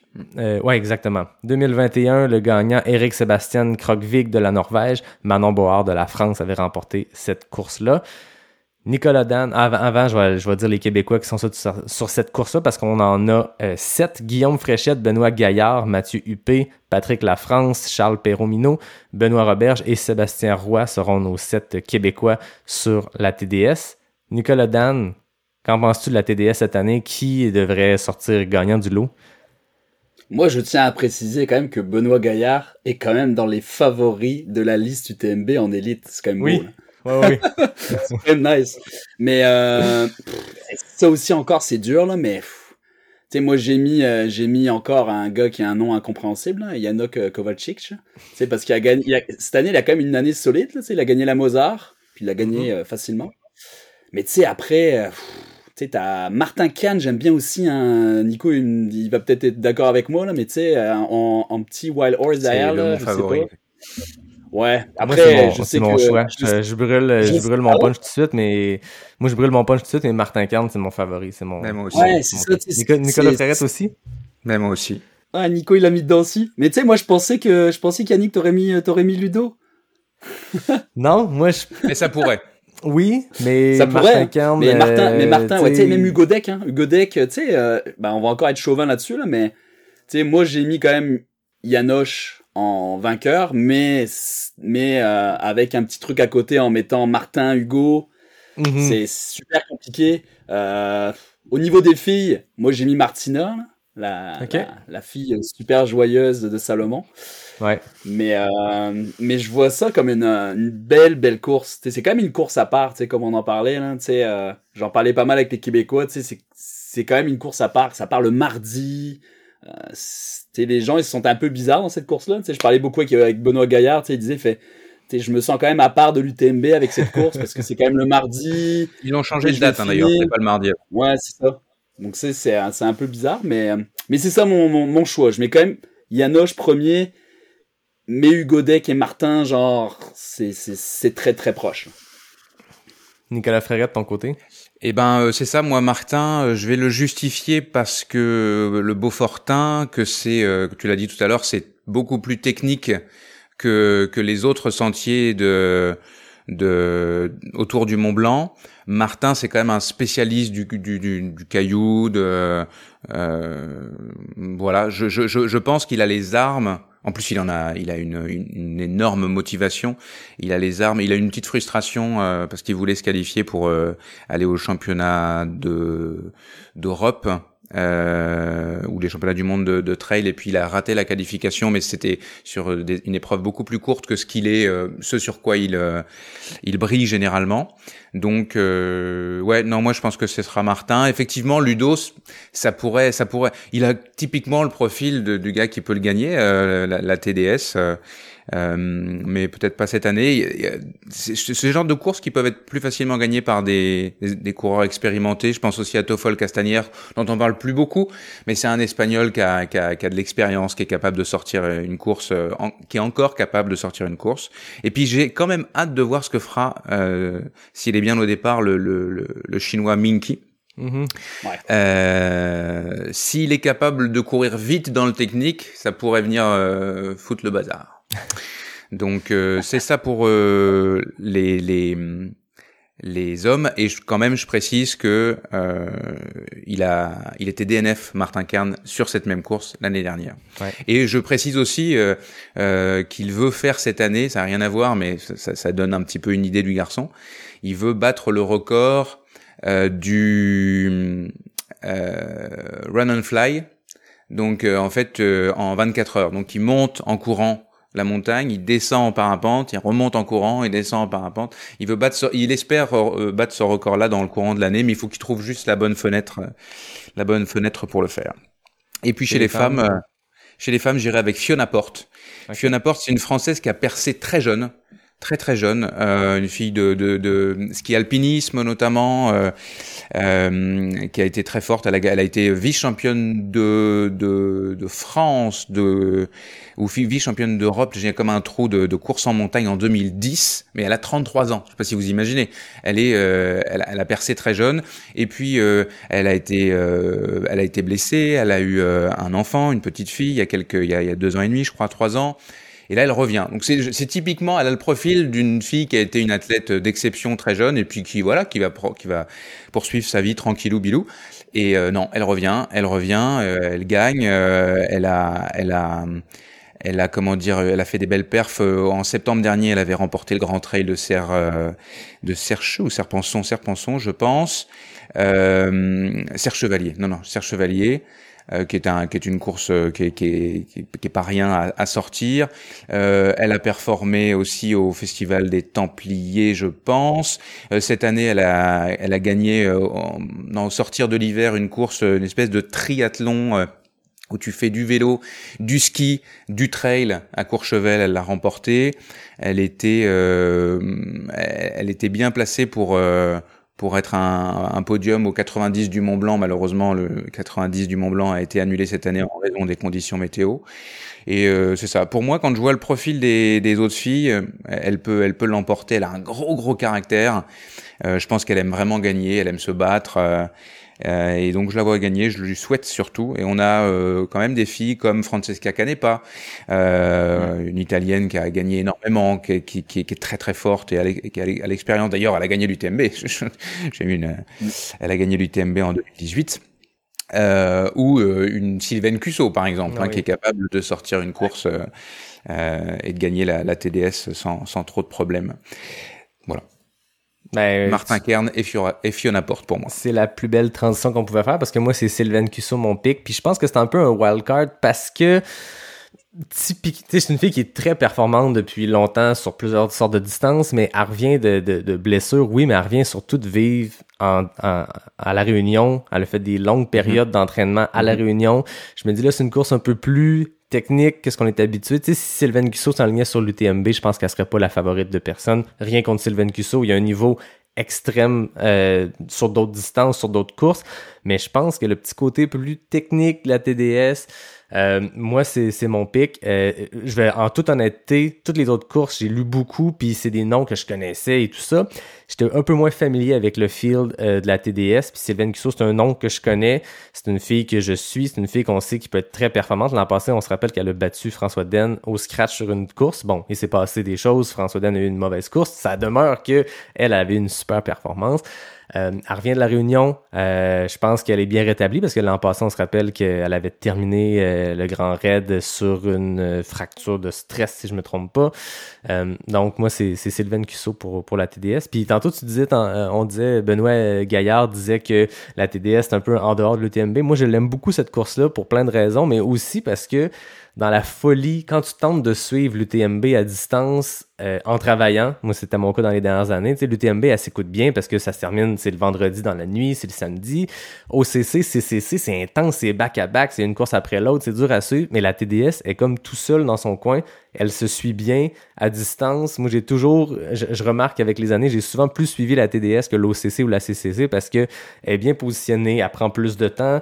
Euh, bref, c'est une course que, que, que j'aime beaucoup. J'ai hâte de voir ce que Benoît va faire. Je pense que c'est un, un, gars, c'est un franco-québécois qui pourrait surprendre euh, puis se glisser dans un top 10. Je serais pas surpris s'il y a une très bonne course. Moi non plus. Donc, euh, on, souhaite, on souhaite à tous nos Québécois, tous nos Québécoises qui sont sur le parcours, mais à Benoît précisément, je pense que c'est quelqu'un qui pourrait, qui pourrait surprendre bien des gens. Je me suis entraîné avec lui, hein, pour vrai. il est prêt. Ouais, il est prêt. ouais. Ouais, Benoît, c'est un, Benoît, c'est un très, c'est un excellent coureur. C'est juste que c'est un gars qui est low-key, mais il s'entraîne extrêmement fort. Puis tu sais, il a fait des, il a fait des, des méchantes performances dans, dans, dans le passé. Tu sais, c'est un, c'est un très très très bon coureur. Exact. Notre premier gagnant du QMT 100 000, on le rappelle, en, en 2021. Très solide coureur. Maintenant, les gars, UTMB, est-ce qu'on se part une trame sonore, est-ce qu'on évoque ah Vangelis? Je vais le builder up avec une trame sonore, là, mais là, c'est l'UTMB. Ça fait 1h10 qu'on jase de toutes les distances, puis il y a des belles, des beaux duels, des belles performances qui vont se faire sur toutes les autres distances, mais je pense que ce qui nous occupe, ce que Nico Dan disait qu'il y avait un top 10 de fait depuis 6 mois, c'est l'UTMB. Je pense pas que Nico Dan se travaille la nuit pour faire des top 10 de la TDS, mais pour l'UTMB, pas de doute là-dessus on va avoir une très, très grosse course. Est-ce que, là, c'est vous les experts, là, mais est-ce que je me mets le pied dans la bouche en disant qu'on a une édition, on a un plateau comparable à 2017? C'est du gros cadeau. C'est oui, très, oui. en fait, t'as un gros plateau, mais t'as pas les gars qui arrivent au même pic de forme. Oui, c'est ça. Exactement. On, va en parler après, tu sais. Mais c'est pas le Pau Capel d'il y a des années, c'est pas le Tom Evans d'il y a 2-3 ans. Mais tu sais, on est quand même pas loin, puis on va se le dire, c'est un peu l'éléphant dans la, dans, la, dans la place, mais tu sais, il y a juste François qui est pas là. Exact. Le reste, tout est là, c'est juste qu'il y a un, un pic de forme qui est pas comparable, je dirais. Je sais pas si vous êtes d'accord avec moi, là, mais tu sais, moi, j'aurais adoré voir un, un Tom Evans il y a trois ans avec un Pau Capel il y a trois ans. Exact. Et popcorn, puis c'est parti, là. Exact. Mais, mais à 2017, on avait un Kylian en pleine forme, mais qui arrivait de ses gros défis, qui arrivait de son hard rock, euh, là, mm. cette année aussi, mais j'ai l'impression qu'il, qu l'année pas, en 2017, il y avait aussi des défis d'alpinisme à travers et tout ça, il était fatigué. Euh, bref, ça va être extrêmement intéressant. Je vais quand même garder ce que je faisais depuis tantôt. Donc, on rappelle 170 kg, 10 000 mètres de D+, hein, on n'apprend rien à personne. C'est les distances mythiques de l'UTMB. Record du parcours, bon, là, ça devient discutable parce que d'année en année, il y a des changements de parcours, mais si je me fie au parcours classique qui inclut Officiel. les pyramides calcaires, Le record du parcours, c'est Pau Capel en 20h19 en 2019. Chez les femmes, bon, l'année passée, on l'avait, Nico, euh, Dan, on avait fait un épisode quasiment un nod à la, à, la Do Walter parce que elle venait d'offrir probablement l'une des performances, c'est pas la plus grande performance de l'histoire du trail. Est-ce qu'on dit point ou on dit du côté féminin? Moi, je suis prêt à dire point. Elle avait fait ça en 22h30, une performance de fou. Donc, c'est nos deux, euh, c'est nos deux records du parcours. Les gagnants en 2021, ben, Courtenay et François. Donc, euh, deuxième titre pour Courtenay, François Den, quatrième titre. Les deux ne sont pas là cette année. Donc, euh, ça, ouvre une porte. Je sais pas si c'est le bon terme parce qu'il y a tellement de compétition que même si ces deux-là étaient là, côté des hommes, en tout cas, François, c'est pas une cinquième victoire qui est dans la poche avec le plateau qu'on a cette année. Mais ça met un peu euh, en place, euh, ça, met, ça met les choses en perspective de ce qui s'en vient cette année. Avant qu'on entre, je vais défiler la liste de Québécois parce qu'on en a beaucoup. Une certaine Marianne Hogan, je sais pas si vous connaissez, est venue à pas sortir du bois six ou sept fois. Un certain Mathieu Blanchard, un certain Jeff Cochon, donc euh, c'est nos premiers Québécois qui vont être sur place. Patrick Beaulieu, Yann Bernier, Yann Chopé, Maxime Desmarais, François Dessureau, Guy Doiron, Guillaume Dubé, je pense Nico, tu connais un peu. Frédéric Forge, Éric Gagné, Sylvain Gélina, un solide coureur aussi, Mathieu Larrivée, Audrey Lafrenière que j'ai versé au podcast, qui est une Québécoise qui vit dans l'Ouest, euh, qui vient de compléter son tour du Mont Blanc en randonnée, en reconnaissance avec son chum Jeff Pelletier avant de se lancer sur la course. Une fille qui avait très bien fait la TDS, qui avait gagné le QMT 100 000 en 2021. Antoine Lebeau, Jean-Philippe Lebeau, Christian Leduc, Vincent Loquet, Mathieu Louchard, Tim McDonough, Jean-Philippe Prou, Alissa Saint-Laurent, Carl Veilleux, et peut-être que j'en oublie, c'est la liste que j'ai à jour, mais on a quoi, une vingtaine de Québécois sur l'UTMB. C'est, c'est, ça va être le fun à suivre en avant du pack pour les élites qu'on va suivre, qu'est-ce qu'on s'en va parler de nos prédictions, mais ça va être le fun de suivre des Québécois, qu'est-ce qu'ils vont faire, est-ce que ça va bien se passer. Belle gang de Québécois qui va être là. J'ai le goût, avant qu'on se lance dans le jeu des prédictions, que vous nous parliez un à la fois du plateau élite. Euh, je sais pas si Nico Dan, tu veux te lancer sur le plateau élite féminin. Avant de s'en lancer dans nos prédictions, dans nos top 5, parle-nous de ce plateau féminin-là.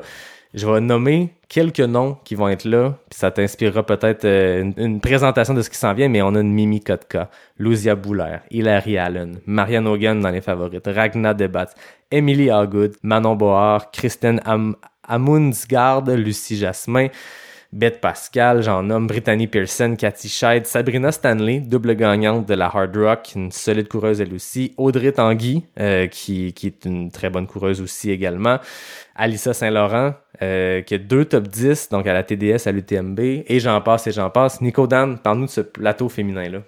Ben, c'est l'OD encore une fois, là.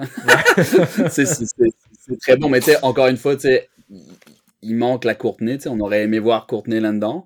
Ça aurait été vraiment, vraiment intéressant, mais tu sais, rien débattre, Katie Scheid, Audrey Tanguy, euh, tu sais, Manon Board, Manon Board, pour moi, ça peut être la grosse surprise, Tu sais, faut faire mhm. attention, là, tu sais, elle fait une super belle course. Tu sais, Brittany Peterson, Mimi, bah, tu sais, Mimi, c'est dur de, c'est dur de pas la mettre dans le mix non plus.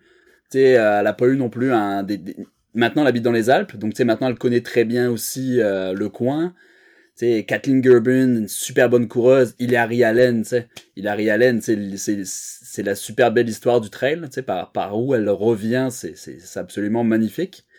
Euh, donc est-ce que tu veux que je donne mon est-ce que tu veux que je donne mon top 5 ou euh? Non non, on va, attendre, on va attendre, on, se garde ça pour plus tard. Les hommes le plateau est super. Oui, oui, le, plateau féminin est, vraiment solide. Puis c'est le fun quand t'as une, une, une, favorite qui est pas là, dans le sens où c'est un peu comme la, Western State cette année. Jim était pas là, on enlève l'éléphant dans la pièce, ou en tout cas on enlève le favori qui l'avait gagné trois ans en ligne, puis ça ouvre une porte à se dire, OK, Adam Peterman était le favori de plein de personnes, mais ça reste que c'était pas une victoire dans la poche. Jim non plus, mais mm-hmm. quand Jim est sur la Western, après trois victoires, donc puis cinq performances qui, qui auraient pu être victorieuses, tu te dis, OK, un peu comme De Walter, je veux dire, Courtney, on si elle était là dans le field, elle serait probablement toute notre favorite. Elle est pas là, ça ouvre une belle porte pour justement des nouvelles gagnantes parce que là-dedans, dans la liste que j'ai nommée, personne, il n'y a aucune gagnante qui prend le départ, à moins que je me trompe, mais je pense qu'il n'y a aucune ancienne gagnante qui prend le départ de l'UTMB. Donc, ça ouvre la porte à une nouvelle victoire. Chez les hommes, bon, on a Pau Capel qui l'a remporté en 2019. On a Kylian qui l'a remporté à trois reprises. Mais après ça, la, la trolley de favoris, je pourrais toutes vous les nommer, j'aurais mal à la bouche à la fin. Ben, Mathieu Blanchard, c'est un, un no-brainer qui est dans cette liste-là. Aurélien Dunant-Palaz, Jordi Gamito, Germain Grangier. Scott, euh, tu sais, je veux dire, Da- Da- David Laney. J'ai même vu dans la liste, bon, c'est pas un favori, mais on a quand même Carl Melzer qui s'en va s'enligner sur l'UTMB. Carl Melzer, tout le monde, c'est un vieux routier. De, du haut de ses 54 ans, c'est euh, la personne qui a le plus de victoires sur 100 000 de l'histoire du trail. 45 victoires sur 100 000. Il en rajoutera pas une 46e à l'UTMB, euh, je vous rassure, mais je trouvais ça le fun de le voir dans la liste quand même des favoris qui étaient ressortis. Euh, Jared Hazen qui est là, Thomas Evans, Hugo Ferrari, un certain Jim Wamsley, Tim Tollefson, Dylan Bowman, tout le monde est là. Nicolas Frérel, ce field masculin-là, qu'est-ce qui t'inspire? Bon, pff, moi, ça me, ça fait juste, de- je suis juste hyper excité à chaque fois que je vois le truc. Je me dis, mais j'ai la chance de vivre ça cette année. Je suis trop content. Ça a aucun sens. Ça a aucun sens. Et- ouais, ça a pas de sens. Et euh, t- t'as cité Julien Chaurier. Julien Chaurier, il a. Oui, Julien Charrier est là. Euh, j'ai pas remporté. nommé tout le monde. Ouais, Euh, tantôt, on parlait d'Éric évidemment, Sébastien Krogvig qui, qui, qui a remporté la TDS qui est là. Euh, Ouais, je vais Hannes parler, moi je veux dire, l'Allemand, c'est fou ce qu'il fait depuis quelques années. Mais juste quand tu regardes le, le, le ce qu'on va appeler maintenant, ce qu'on doit appeler maintenant euh, l'index de performance euh, UTMB, mais en gros c'est exactement ce qu'on appelait euh, l'année dernière encore euh, le- le- la cote ITRA. Euh, c'est exactement le même calcul. Huit euh, huit, huit des, des gars qui prennent le départ de l'UTMB dans 15 jours euh, sont au-dessus de 900 sur euh, 1000, 1000 points possibles. Juste ça. Juste, mais il y avait, si, même s'il y avait juste une compétition entre ces huit là, ce serait sensationnel. Quand tu, la, la liste que tu viens de donner là, il il je, je, je- on a, les dossards sont, se suivent pas parce qu'il y a eu des, des retraits, mais elle est- il y a au moins 100 personnes. Il y a Ouais. au moins 100, 100 gars qui sont capables, potentiellement, sur la base des favoris de l'UTMB, de, de, de faire quelque chose. Alors bon, moi j'ai tendance à, à réduire, à arrêter mon, mon, curseur autour de, de 850 parce que je pense qu'on est, on a la, la coupe est pleine quoi. On a, on en a assez comme ça. euh, euh, si on prend juste ceux qui ont au-dessus de, de 850, mais euh, bah, je veux dire c'est le paradis. Euh, Tu te dis on va forcément euh, sort, sortez les sortez les popcorn et puis euh, et puis c'est parti quoi. Ah, ça n'a aucun sens. va se régaler. Je regarde la liste, puis des gros, gros noms que s'ils s'alignaient sur d'autres courses, je les aurais déjà nommés dans le top 5, puis là, j'ai défilé des noms, puis Pablo Villa. Pablo Villa, c'est un excellent coureur. Avery Collins des États-Unis, c'est un gars qui a complété le Tour des Géants, qui, qui il a pas encore fait une grosse performance internationale, mais qui pourrait la sortir du stade cette année. Casquette verte. Casquette verte est dans les listes de favoris. Mon invité qui a fait exploser les, records de- d'écoute de, pas sorti du bois. Seth Swanson, Jason Schlarb. C'est pas des favoris des, top 5 dans la liste des gens, mais c'est des gars qui s'alignent sur n'importe quelle autre course dans le monde, puis on les présente sur scène la veille comme étant les favoris.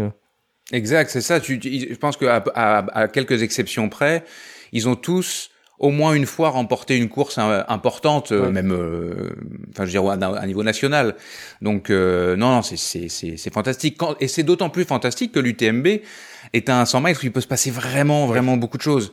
Euh, donc euh, voilà, les, les, les, conditions aujourd'hui, là, ça fait, euh, j'ai l'impression que ça fait des lunes que qu'on est en canicule en, en France. Mais je, suis- rentré il y a pas longtemps, mais les, gens souffrent ici énormément, ça brûle partout. Enfin, euh, en montagne, il fait trop chaud, les glaciers s'assèchent. Enfin, donc les conditions, euh, si ça se trouve, dans, il commence à annoncer de la pluie. Si ça se trouve, euh, dans dans dans dix jours, c'est c'est tout l'inverse. Il pleut euh, des seaux. euh, euh, la montagne qui a été assez qui, est- sec, sec, sèche, ben, d'un seul coup, elle va pas pouvoir accepter toute cette eau. Les conditions vont être peut-être dantesques. Et juste ça, la perspective que des choses se passent pas comme prévu, ben voilà, tous ces noms-là fait qu'ils ont tous une petite chance à un moment donné de sortir, puis euh, et puis de, de créer une, une course fantastique. Et là, je, je pense parce que je trouve que c'est c'est ce qui représente le mieux ce que je viens de dire à, à à l'édition 2016 où Ludo Pomeray euh, remporte l'UTMB. Euh, le garçon est 50e ou 51e à Courmayeur à la mi-chemin euh, avec des troubles digestifs à ne plus vouloir continuer. Son père lui dit tu rigoles, tu reprends le, tu, tu, tu, tu, tu avances. Je pense que son père. Oh bon, d'accord. Salut papa.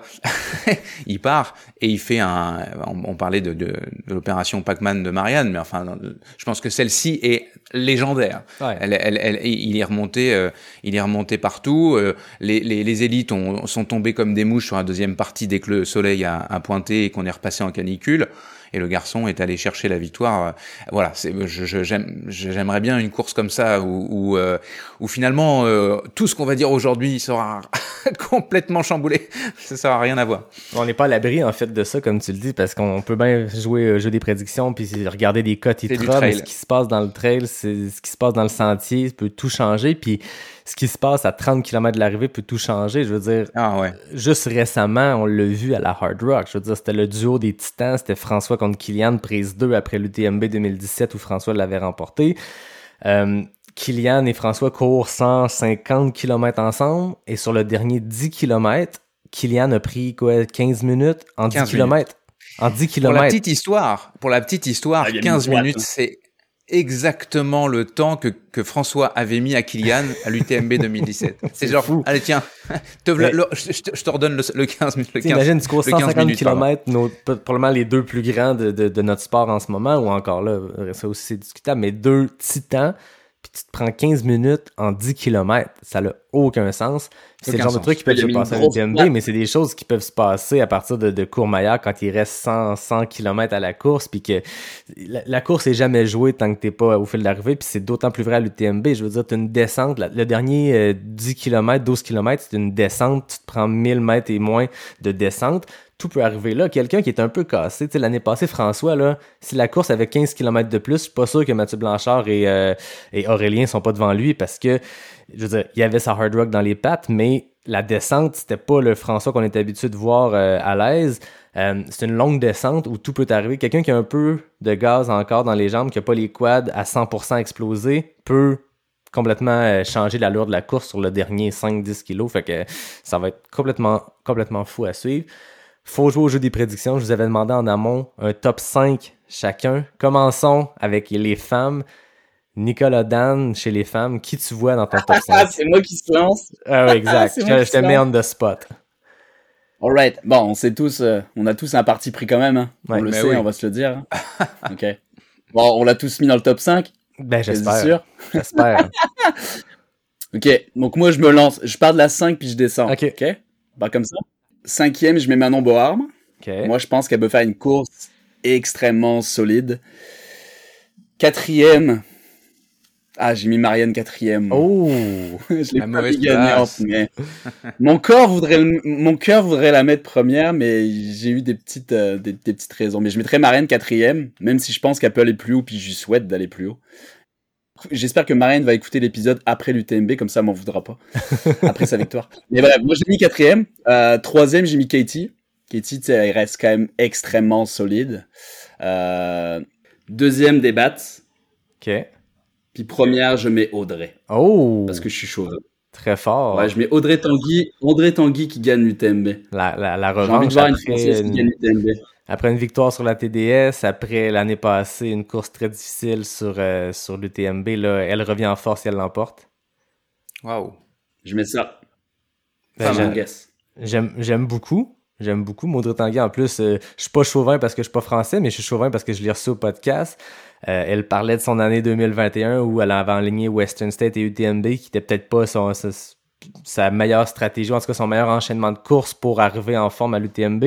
Cette année, euh, elle n'a pas eu la Western State dans, dans son parcours. Elle arrive euh, préparée, le couteau entre les dents une année après une contre-performance, c'est toujours, c'est jamais à négliger. Hein. Il y a quelque chose qui se passe des fois. Puis s'il n'y a pas de bobo, là, le couteau est entre les dents. Puis euh, j'aime beaucoup Audrey Tanguy, première place du TMB, ça serait complètement fou. Un choix osé. Ouais, moi aussi j'aime bien ça. Nicolas Fréret, ton top 5 féminin? Euh, On part de, de, la cinquième? Ouais. Alors euh, c'est drôle parce que Manon Board est aussi oh. À, ma, à, ma, cinquième place. Euh, donc euh, on peut le rappeler hein, quand même victoire euh, sur la TDS l'an dernier, même si c'était surprenant, elle a continué, elle a continué son son sa progression et et je serais peut-être même je serais même pas étonné. On parlait tout à l'heure de de fait de course qu'avec un fait de course elle soit plus haute que ça. Mais bon, voilà. Manon Board, la française. quatrième, Azara Garcia, qui est toujours mhm très costaud, qui est à peu près sur le, podium à chacune des courses dont elle prend le départ. Bon, bah là, je la mets pas sur le sur le podium, c'est euh, c'est un peu différent. Elle elle court euh, euh, ce qui m'a, ce qui me, ce qui m'a retenu un peu au départ, c'est le fait qu'elle n'était pas, euh, euh, je veux dire, c'est peut-être son premier 100 miles. Enfin, elle, est, elle, est, plutôt sur des distances euh, comme la Transgrande Canaria, par exemple, hein, sur 125. Mais je pense que elle est capable de faire quelque chose d'intéressant. Elle reste sur trois victoires de d'affilée, alors sur des distances qui n'ont rien à voir là, mais 60, 100 et 50. Mais je la vois bien. Troisième, Audrey Tanguy. Euh, donc sur le sur le podium, elle avait fait euh, cette année, elle a fait euh, deuxième sur le mute euh, et elle a été DNF de l'UTMB l'an dernier. Ouais. Deuxième, Mimi, Mimi la suédoise euh, Mimi Kotka. Troisième euh, l'année dernière, je lui fais euh, monter un monter un rang. Et puis euh, voilà le chauvinisme euh, a parlé mais comme je l'ai déjà crié sur tous les toits je vais j'allais pas changer j'allais pas changer ma prévision. Je vois je vois depuis longtemps Marianne Hogan remporter à la surprise générale parce que je pense que nous on la connaît et, et, euh, et c'est voilà mais je pense que si euh, les, les, un petit peu avant l'UTMB les articles de presse qui vont sortir je serais étonné de voir Marianne bien souvent dans les favoris des uns et des autres donc euh, moi, je la vois claquer quelque chose. Elle est, enfin, Nico, tu la connais mieux. Puis tout à l'heure, tu m'as fait, tu m'as mis quelque chose en tête qui fait qu'il y a peut-être une information que toi tu as, que tu nous diras pas et que, et qui, et qui, et qui est déterminante. Mais elle me semble heureuse. Je pense que pour qu'elle performe, Marianne doit être heureuse. Elle me semble en forme, de toute évidence, quand on regarde ce qu'elle se bouffe comme, euh, comme balade, euh, dénivelé et compagnie. Elle est en forme. Euh, elle, elle a besoin, je pense, d'être, de sociabiliser. Elle a l'air de passer du bon temps avec tous ses amis euh, cette semaine encore, euh, ou, ou dans les jours qui ont précédé la, la reconnaissance avec Mathieu Blanchard et l'équipe de, de Salomon. Ça a eu l'air d'être quand même le parté, euh, le parté en montagne. J'ai l'impression qu'en gros tout est réuni et euh, de toute évidence, si je m'en tiens à son message, à son, au, au, au- pas au message, mais à ce qu'elle a écrit sur les réseaux sociaux, euh, euh, comme le dernier message avant l'UTMB, euh, tout est au beau fixe. Et je me Mhm. dis que donc ça veut dire que la récup euh, de la western, euh, elle est faite. Donc si tous les indicateurs sont au vert, qu'elle a pas une fille qui a vrillé euh, euh, la semaine avant l'UTMB, moi je pense que euh, elle a tout. Elle a tout. Elle, est vite, elle est forte, euh, elle a un mental d'acier. euh, et puis elle est heureuse, donc non, moi je vois Marianne accueillie par un autre membre de la bande AD+, Ludovic Collet, qui va qui va l'accueillir et je vais je, je- vais je vais lui je vais charger la mule auprès de Ludo pour qu'il fasse une belle une, une belle une belle arrivée avec euh, avec Marianne. Non, Je, je je veux pas lui porter poids, je je touche du bois pour elle. C'est vraiment quelqu'un que j'aime bien, j'ai déjà dit plein de fois. Marianne Hogan victorieuse sur l'UTMB euh, Mm. 2022. T'aurais été le premier à le dire ici. On a un audio de ça, mais waouh. Mais moi, je suis parti juste du fait que c'est juste le truc d'être superstitieux, mais il y a jamais quelqu'un qui avait vraiment performé aux deux. Puis tu sais, on se le sait, les, les, c'est, c'est très très rare. Mais tu sais, Marianne, c'est un profil pour elle. ça. Elle Oui, descend exact. super bien, super vite, très forte en montée, très vite. Puis je suis d'accord avec toi pour Mimi. Mimi, je voulais la mettre aussi. Tu sais, c'était compliqué de pas la mettre dans le top 5. Mais, euh, mais tu sais, moi je pense que c'est le profil pour Marianne c'est le seul point d'interrogation, tu sais, oui, tu sais, elle a fait des grosses, grosses semaines, puis c'est le fait de la récupération, tu sais. La récupération, je pense, ça va être le, le point le plus important là-dessus, là. Parce que, comme on l'a dit, il n'y a, jamais personne dans l'histoire qui a réussi à, à, à vraiment clencher les deux, là, Ouais. dans la même saison. Bah clencher euh, comme euh, euh, Kylian, mais encore une fois c'est un peu Ouais. exceptionnel. là. Kylian est le seul qui a remporté Euh, les deux dans la même saison. mais C'est Kylian. Ouais. Mais j'adore. J'adore Marianne en première place. Très, très bold et très Ça fera un possible. beau podium, hein. Marianne, oui. Mimi, Audrey. J'adore. Hmm. Moi, de mon côté, je vais partir ça de la cinquième place. Si je vais avec Bette Pascal, je pense qu'elle peut faire une belle performance à l'UTMB, très solide. La quatrième, c'est une fille que j'adore, que je vois potentiellement gagner cette course-là un jour. Peut-être pas là cette année, mais moi, Sabrina Stanley, c'est une, de mes coureuses préférées sur le circuit. Troisième place, je vais avec Marianne Hogan. Je pense que c'est la saison des troisièmes places. Euh, je la vois gagner cette course-là un jour. Un jour qui est très près selon moi, mais cette année j'y vais avec, euh, avec Marianne en troisième place. Back à back, une- deux podiums à la Western et l'UTMB, ça serait extraordinaire. Ce serait du jamais vu pour une athlète de chez nous comme ça, puis même du jamais vu de manière générale. Très peu, très peu d'athlètes peuvent euh, réussir ça, mais moi je vois Marianne sur la troisième marche du podium, euh, précurseur de peut-être une victoire en 2023-24, peu importe. Numéro 2, je vais avec Audrey Tanguy. Je pense que pour toutes les raisons qu'on a parlé depuis tantôt, Audrey Tanguy a tout ce qu'il faut pour faire extrêmement bien sur cette course-là. Et moi, après une victoire sur la TDS et l'OCC, après une troisième place à l'UTMB l'an dernier, je pense que c'est le temps pour Mimi Kotka de l'emporter, la Suédoise. Je pense que je pense que c'est son année. Je pense que c'est cette année que ça va se faire parce que l'an prochain, euh, elle pourra pas rivaliser avec notre Marianne. Mais je pense que pour cette année, Mimi Kotka sera sur la première marche du podium de l'UTMB. Waouh. Euh, je pense juste que Bette Pascal a été récemment retirée et à mon avis elle est blessée. Ah ouais, bon ben. Ouais. Il faut que tu nous trouves une cinquième, une autre cinquième. Une cinquième. en tout cas, elle est plus dans la liste. Hein, faut que tu mettes Katie là, t'es obligé là. Ben j'allais dire ça, je vais y aller. En tout cas, vous comprendrez plus tard parce que la cinquième place va fitter avec mon autre top 5, mais je vais y aller avec Katie Scheid pour la cinquième place. ok, donc on connaît ton, on connaît ton cinquième, on connaît ton cinquième goal. Hein. Prédiction chez les hommes, roulement de tambour. Nico Dan, tu nous as euh, ouvert la porte pour les femmes. J'ai le goût de me tourner vers Nicolas Fréret pour nous ouvrir la porte avec son top 5 masculin pour l'UTMB 2022. Vas-y de la cinquième à la première. Tu peux faire de la trentième à la première. Te connaissant, tu ben, top 30. ok, j'y vais.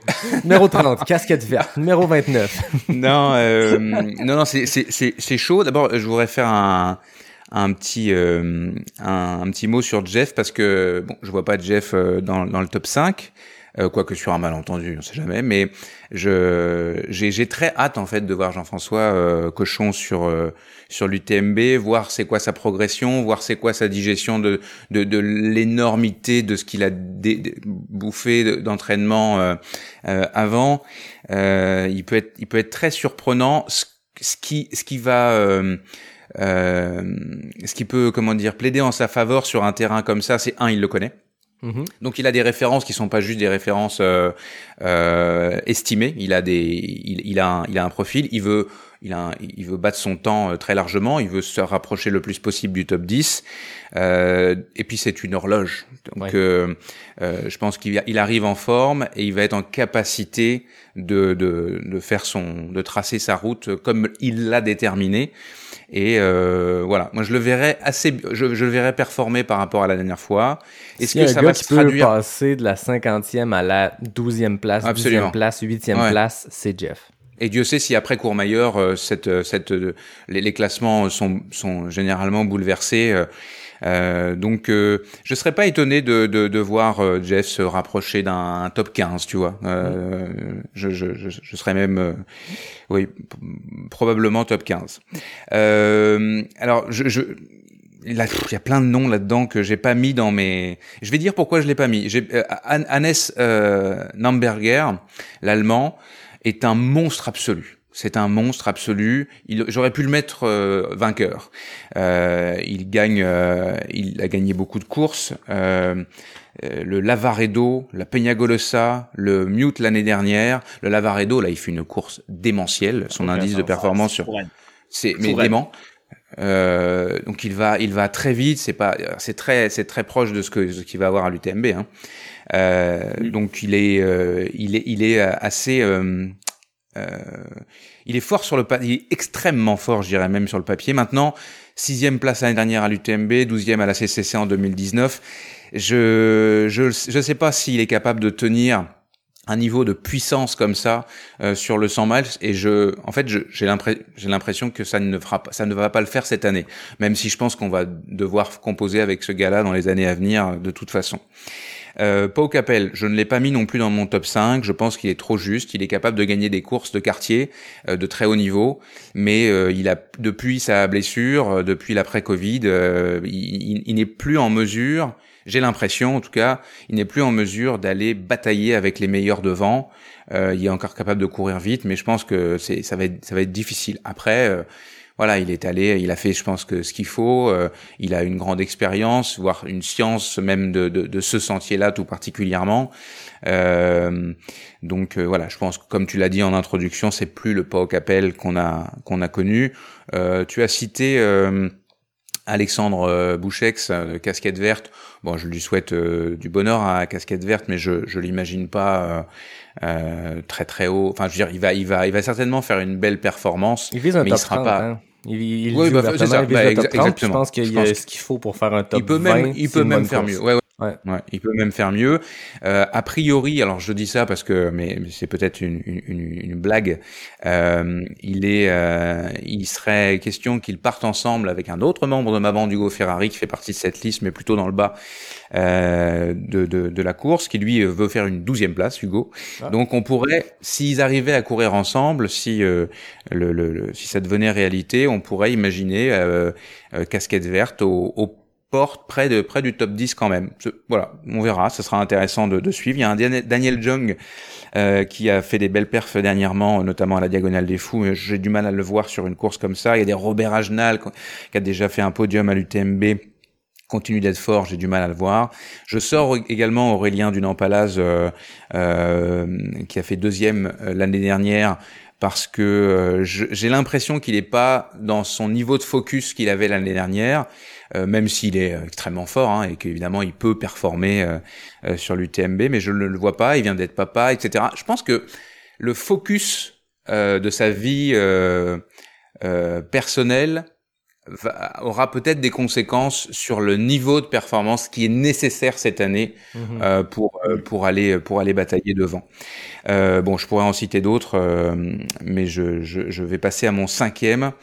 En cinquième, je vois Sébastien Krogvig, le Norvégien, qui a remporté l'année dernière la TDS. Euh, c'est un gars très costaud. Euh, il a fait deuxième de l'Andorra 100 sur un tout autre profil euh, le même week-end que, que, que le Lavaredo. Euh, il était derrière euh, Zach Miller. Je suis Mhm. sûr que tu vas nous en parler, euh, mon cher Yann. Donc je vais te, je vais te laisser ça. Donc Zach Miller qui nous fera la joie d'être avec nous euh, sur l'UTMB, euh, mais bon, je vois pas non plus euh, revenir à, à un niveau de 100 miles. Euh, donc voilà, je pense qu'il sera cinquième. Quatrième, je vois Pablo Villa, qui lui aussi a, a remporté une, une TDS. Pablo Villa euh, qui, qui monte les rangs au fur et à mesure. Il a été DNF l'année dernière, mais il a été jusqu'à ce qu'il abandonne. Il a été quand même à un niveau de un, un niveau euh, très élevé. Donc je pense qu'il est capable. Euh, J'ai l'impression que c'est son année où il va encore euh, il va encore monter. Il a fait une 30 Grande Canaria où il bat. Bon, Pablo, euh, Pablo, Pablo euh, Capel, Pao Capel, euh, même si voilà, je pense que Pau était pas non plus à son niveau cette année, mais voilà, je le vois bien à la quatrième place. Troisième, c'est peut-être là où je vais étonner. C'est tout le monde va bien comprendre que je suis euh, euh, chauvin. Je revois en fait, et là ce sera cette année peut-être même plus, une plus grande surprise que l'année dernière. Mathieu Blanchard, je le vois créer euh, cette surprise là. Mathieu fait une année, je pense pas qu'il fait l'année qu'il aurait espéré, parce qu'il a, on était ensemble à, Tahiti sur sur le Xterra, qui était une course bonbon. Il venait avoir juste du fun, prendre du plaisir, chiller, etc. Malheureusement, ça a été un coup d'arrêt dans sa Mhm. Dans sa belle préparation qui était parfaite, avec un gros niveau de montagne, etc. Des adaptations euh, euh, nickel. Et puis euh, la cheville euh, il met un, petit grade 2, donc il y a un début de déchirure et tout. Il passe tout le temps qu'il aurait dû préparer le Lavaredo, qui était son objectif d'avant l'UTMB, la course test par excellence. Il met tout ce temps-là pour essayer de, de se refaire, de se remettre. Et donc il n'est pas en prépa, mais il est en je me retape. Il arrive sur le Lavaredo et il fait cinquième. Alors, Il y, a, il y a des gens qui nous écoutent qui vont dire ouais cinquième. euh, Non, cinquième sur une course euh, probablement l'un des niveaux les plus élevés de ces dernières années, le Lavaredo, euh, que qu'a remporté tout à l'heure, que je disais l'allemand Namberger. Et Mathieu, avec une blessure qui était probablement pas complètement euh, résolue, avec en tout cas, si elle était, euh, si sa blessure était euh, était résolue, il n'avait pas le niveau de confiance nécessaire pour jouer avec, parce que clairement, euh, il faut du temps avant de, de- de- avant de remettre un pied ferme sur une cheville dont on a peur qu'elle roule de nouveau. Marianne doit en savoir quelque chose, Marianne Hogan. Bref, il fait, il fait une cinquième place qui, qui, qui vaut pratiquement une victoire à ce niveau-là de, de sa préparation. Derrière, il, revient, donc il y, a, il, y a, il y, a, récupération. Après la récupération, il tombe malade, bronchite ou je sais pas quoi, mais en tout cas quelque chose qui le, qui le colle suffisamment à l'arrêt, parce que la moindre petite sortie euh, euh, n'est pas n'est pas n'est pas capable de faire ce qu'il ce qu'il voudrait. Donc euh, voilà, le moral est affecté, mais, mais finalement, il arrive à reprendre la course, il arrive à remettre du volume, il va remporter une course en, en Italie, je crois, deux courses en fait. Hein. Il, fait un, combo à un niveau de performance qui est à peu près équivalent à celui qu'il avait à la même époque l'année dernière sur le, festival de Montreux. Euh, donc, ce qui laisse penser qu'il est en pleine forme. Et puis là, il vient de, il vient, il vient de faire des, des reconnaissances, de, il, vient, il vient de refaire du volume. Le moral semble de nouveau au rendez-vous. Il a l'expérience, il a l'envie, euh, il a la motivation. Euh, euh, voilà, il a son podcast, euh, génial podcast en, en, passant, qui, qui lui, qui est à la fois euh, à la fois une source de motivation parce qu'il sait qu'il y a de plus en plus de monde qui le suivent. L'année dernière, il, courait, il y avait nous qui le, suiv qui le suivions, ouais. mais le reste de la planète ne le connaissait pas encore. Euh, là, cette année, il a, euh, il y a des gens qui, qui, ont suivi tout son podcast, qui le suivent sur les réseaux sociaux, euh, ils sont derrière lui. Donc, c'est à la fois une force et ça peut aussi être une faiblesse. On verra. Hein, c'est dans quelle mesure. Enfin, on verra. On saura pas forcément parce qu'il il va pas forcément s'épancher là-dessus. Mais dans quelle mesure on peut lui rentrer dans la tête euh, Ça, ça va être. Ça va être la clé. Mais je pense que donc Mathieu est humble par rapport à sa performance il ne va pas chercher à partir avec les Chinois et avec euh, Kylian et Jim devant. Il va pas non plus faire la même erreur que l'année dernière, euh, erreur qu'il a répétée aussi à, Cape Town à la fin de l'année dernière, de partir euh, plutôt à l'arrière en contrôle et puis de remonter parce qu'en fait ça marche pas. Il se rend compte qu'il qu passe les lignes d'arrivée alors qu'il est encore en forme, qu'il en a encore à donner. Donc là, je pense qu'il va aller il va aller faire sa course, mais il va faire une course où il va avoir une intensité dès le départ. Ça, c'est ce que je pense, de ce que j'ai compris ouais. en tout cas de, de ce qui pourrait être sa stratégie. Et je pense que euh, il va de cette manière-là bénéficier, comme il a bénéficié l'année dernière, mais en étant plus rapide. Donc, il, il, va bénéficier de tous ceux qui vont casser devant pour réussir à se poser sur cette petite boîte pour la deuxième fois en, en deux ans et montrer que c'était pas euh, que c'était pas un, hasard s'il il est monté sur le podium de l'UTMB euh, l'année dernière. En tout cas, moi, c'est tout ce que je lui souhaite. Euh, la, deuxième place, euh, ce sera un Américain qui ne sera pas encore le premier Américain pour moi à, à, monter sur, euh, à, à remporter l'UTMB. Jim Wemsley, il a tout mis en place tout ce qu'il faut, je pense. Il s'est installé euh, pas un mois à l'avance, mais il a fait il habite maintenant dans le Beaufortin, euh, il est, euh, il a roulé énormément. Il a gagné sa première course en France aussi. -hmm. Il a gagné l'Ultra Tour du Beaufortin. Je pense pas que c'était un niveau de relevé euh, comme l'UTMB, mais quand même pour le moral, le mental, etc. C'est plutôt bon. Il a enfin gagné euh, une course en France et dans les Alpes. Donc, euh, a priori, j'ai cru comprendre qu'il était dans la forme de sa vie. Quand on sait le niveau de base de Jim Wemsley, la, la, sa forme de le, la forme de sa vie, ça, ça, ça, veut dire quelque chose. Bref, il a tout pour gagner cette année. Il a tout, tout pour gagner ce, cette année, sauf le fait qu'il y a, y a Kylian Jornet. Et euh, alors, j'avais prédit que Kylian allait remporter la Cierzinal et euh, battre le record, son propre record à la Cierzinal, ce qui s'est pas passé. Je suis un peu plus confiant euh, sur l'UTMB. Je pense que euh, le niveau de récupération sera assez suffisant. Il n'a pas fait beaucoup de volume. Il a travaillé plus la vitesse justement en vue de Serginal, ce qui fait qu'il va avoir encore une fois, on parle de quelqu'un d'exception là, ça, qui n'a rien, qui a rien à voir physiologiquement avec les, les, les, autres coureurs. Je pense que son niveau de récupération et sa fraîcheur vont être au rendez-vous. Et en plus, il a la volonté. Quand Kylian veut quelque chose, bah, je pense que il y parvient à peu près tout le temps. Donc, sauf euh, ce qu'on ne lui souhaitera évidemment pas, euh, une blessure, euh, euh un, un, vrai problème d'ordre physique qu'il ne contrôle pas. Euh, une guêpe? Je, oui, la, la, la fameuse guêpe. je, je, je moi, je vois, je vois, je vois, vraiment Kylian gagner. Euh, peut-être laisser partir euh, les Chinois. Encore une fois, je les ai pas cités là-dedans. Les Chinois euh, qui, qui ont qui sont dans les Alpes. Il y a plusieurs favoris sur les différentes courses chinois qui sont très très rapides et qui vont certainement courir très rapidement. Mais ils ont le plafond de verre semble être le 100 miles dans les Alpes, tout du moins. Donc peut-être que les Chinois feront une surprise, cette, créeront une surprise cette année, mais je le vois pas. Donc ils vont essayer de péter la course un peu comme des Kenyans. Et puis et puis Kylian va va en fait va devoir faire de la stratégie, mais va avoir un niveau de course dès le départ d'une grande intensité. Et selon moi, c'est Jim qui va être son lièvre. Donc euh, il va se pouvoir, va pouvoir se se porter aux côtés de Jim, qui lui euh, aura une volonté personnelle, et le moment venu, euh, il fera du Kylian Jornet comme il a fait face à François Daen, l'attaque de feu dans, je sais pas moi, la montée tête au vent, et baboum, le record à l'arrivée avec les, le sub 20 heures qu'on attend tous depuis depuis bien longtemps. J'adore. C'est très intéressant. Nicolas Dan, de ton côté. Petite précision, il y a Dylan Bowman, il est pas là. Dylan Bowman, Dylan Bowman, je pense que sa femme, sa femme a accouché ou va accoucher ou. Ouais, ouais, ouais. Donc il sera pas là. Euh, donc moi, mon top 5, bah après, je suis encore parti pris, mais moi j'ai mis Matt 5 J'ai mis Matt 5 Je pense que, je pense que cette année, tu sais, l'année dernière, oui, ça a été une surprise quand même, on va se le dire. Mais je pense que cette année, il a quand même mis toutes les choses euh, de son côté, tu sais, l'entraînement, euh, le fait de pouvoir avoir un rythme à lui pour s'entraîner. Donc je pense que cette année, il peut vraiment, vraiment bien faire.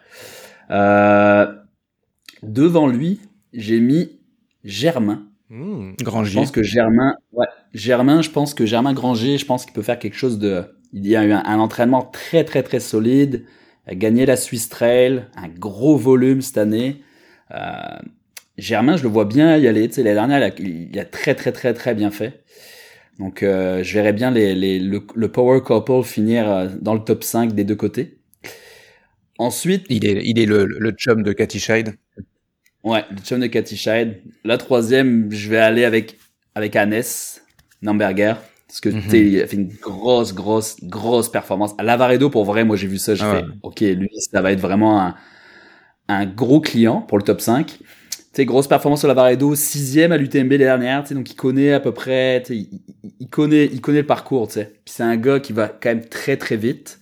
Euh, moi, je pense qu'il peut tenir la distance, pour vrai. Euh, je pense qu'il peut tenir la distance. Puis ensuite, la distance, oui, hein. mais la vitesse sur la distance, c'est peut-être. Ouais. C'est ça. Parce que l'UTMB, on se le sait, c'est ça, ça va quand même très très vite. Ouais. Donc, euh, moi, je mets quand même une petite pièce. Puis là, c'était dur. Pour vrai, là. C'était très, très, Lequel des deux? Mais pour vrai, moi, cette année, je pense que c'est, c'est con parce que j'en ai parlé avec beaucoup de monde avant, puis je, je me disais toujours, Jim gagnera pas 2022, mais Jim va écraser le 2023. Ah ouais, je suis d'accord avec ça. Ouais. Mais, c'est con, mais ça, ça, ça a quand même switché un peu dans ma, dans, dans, dans mon mental dans les deux, trois dernières semaines. Puis pour être honnête, je vois Jim moi, je vois Jim cette année battre Kylian. Wow. Euh, je reste quand même, je reste quand même très, tu dans la, dans, dans ma décision quand même, tu sais, je suis très proche de Nico en me disant, tu sais, Kylian, c'est quand même un monstre, on le sait, c'est un extraterrestre. Puis tu sais, sa gestion à la hard rock, c'est débile, tu sais, la boîte qui a mis à François, la boîte qui a mis à François, c'est légendaire. Mais c'est con, mais je vois Jim arriver en confiance. Puis je pense que Jim, il marche beaucoup à la confiance. tu sais. Quand il était à la Western, il connaissait le parcours, puis il l'a écrasé. Là, tu sais, il est en France. Il a fait, tu sais, les, sentiers, il les a poncés, là, déjà. Puis, Ils ont fait une reco aussi avec euh, Audrey Tanguy, Julien Chaurier, qui s'est très bien passé aussi. Donc, c'est, c'est ça qui me fait penser que, c'est comme mais l'aspect fraîcheur, je pense que Jim va être plus frais que Kylian. On va se le dire. Ah mais, tu sais, ça va être un combat de titan. Je pense que cette année, tu sais, genre, moi, j'aurais adoré voir François là-dessus, là. Ça aurait été dément. Mais moi, je vois quand même, je vois quand même la première victoire américaine sur l'UTMB arrivé en 2022. Waouh. Même si au départ, je pensais vraiment que ça serait 2023. Record de parcours. Moi, j'aimerais ça que ça se passe cette année. Il y a, des, il y a quand même des grosses chances. Là, on va ah revoir les Chinois partir comme des, comme des gros tarés dès le départ. Mais ça, encore une fois, comme disait Nico, ça a été tellement sec. Est-ce que là, moi, j'ai vu les, les, prévisions météo un petit peu. Il y a quand même pas, avoir pas mal d'eau qui vont mm. tomber. Est-ce que les sentiers, comment ça va se passer? Euh, ça reste toujours très très aléatoire. Il y a, quand même des grosses chances que... cette année ça tombe. C'est ça. Il y a, il y a, il y a au niveau. Euh, alors d'abord, pour que le record soit battu, il faut croiser les doigts pour que les conditions soient assez bonnes pour qu'il n'y ait pas de, de, de, changement de parcours, parce que à partir de ce moment-là, c'est fini. Mais euh, effectivement, c'est pareil. Si c'était euh, euh, un UTMB avec un tempéri, il faudra pas, faudra même pas essayer d'espérer un record, parce que je pense qu'il faut, il faut un temps sec la plupart du temps et une température correcte pour avoir le record. Ouais, puis 2019 quand Pau Capel l'avait battu en matin 19 et tout, c'était des conditions assez exceptionnelles, pas trop chaud, pas trop mm. froid, pas trop, tu sais, c'était vraiment l'idéal comme tu dis, Nico, moi aussi, je savais un peu la météo, mais tu me disais tantôt est un peu plus frais que prévu et tout. On pourrait, tu sais, si la, pluie est avant, mais que rendu à la course, il n'y a pas de précipitation, mais qu'on est dans des températures un peu plus fraîches, on pourrait avoir un record du parcours. En tout cas, on, a le plateau pour que ça arrive, puis si on a les conditions, ça pourrait être euh, là que ça arrive. Nico, on s'est pas parlé. Nico Dan, on a le même top 5. C'est vrai? Ah moi, je mets Jean-Philippe Legault qui, qui finit premier québécois aussi. Jean-Philippe Lebeau qui oh, Jean-Philippe Lebeau, premier québécois. Oh. devant, devant Jeff? Ah non, ah, ok, donc on va dire. ah ouais. Qui, n'est pas dans le plateau élite. Qui n'est pas dans le plateau élite. Ok, intéressant. On a, le même top 5 On a exactement le même top 5, mais pas dans le même ordre. De mon côté, oh. on alterne les deux premières positions. Moi, Germain Granger, je le vois sur la cinquième marche du podium qui n'a pas cinq marches.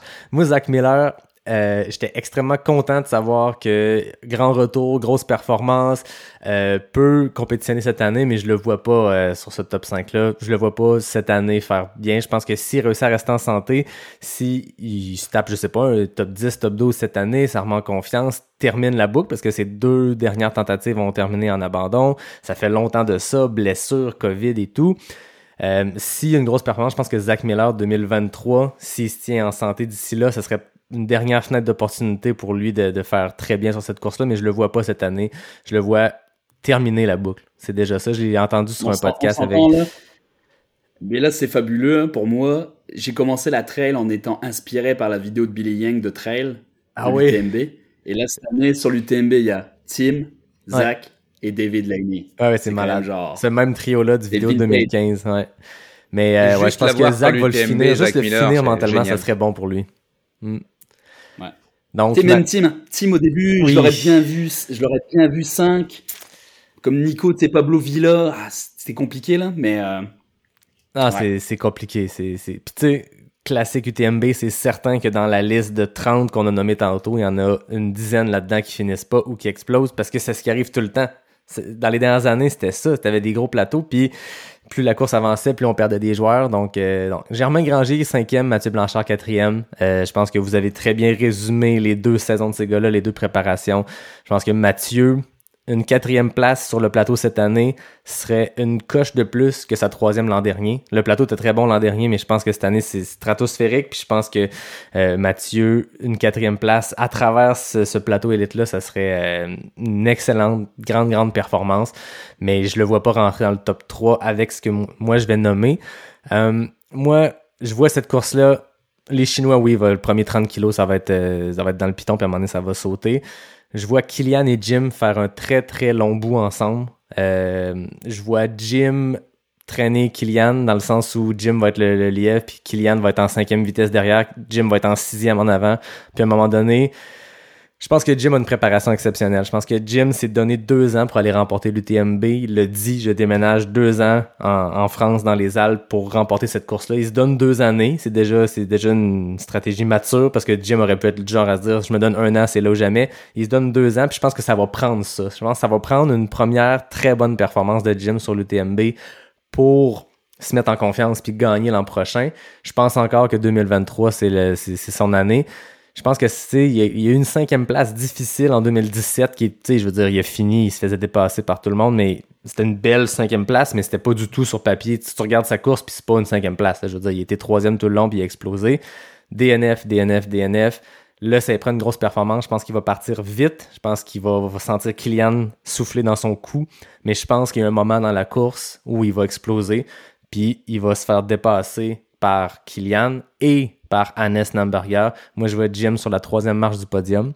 Je pense que Hannes Namberger va nous faire un Ludovic Pomeray, une course où peut-être que euh, au 60e kilo, 80e kilo, Courmayeur, il va être 30e, 25e, je sais pas. Puis je le vois vraiment remonter, jouer au Pac-Man. c'est ce gars-là, moi, pour les raisons qu'on a dit, Lavaredo, euh, même son UTMB l'an dernier, mais Peña Golosa, Mute, Lavaredo, ce gars-là, il est prêt. Moi, je le vois sur la deuxième marche du podium, mais c'est Kylian qui l'emporte pour moi. Donc, Kylian, première place sur le record du parcours. Euh, Hannes Namberger, deuxième place il va dépasser Jim dans le dernier 20-30 kilos quand Jim va commencer à, battre de l'aile, mais Jim va se rattacher à sa troisième place, avoir une seconde vie.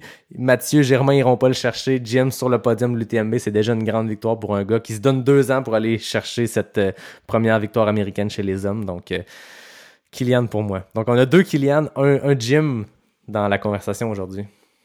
Excellent, excellent. Euh, le par rapport à Jim, je pense qu'il y, a une autre chose qui a, qui a changé, dont on qu'on n'a pas dit, c'est sa, sa gestion, euh, euh, ou, plutôt son.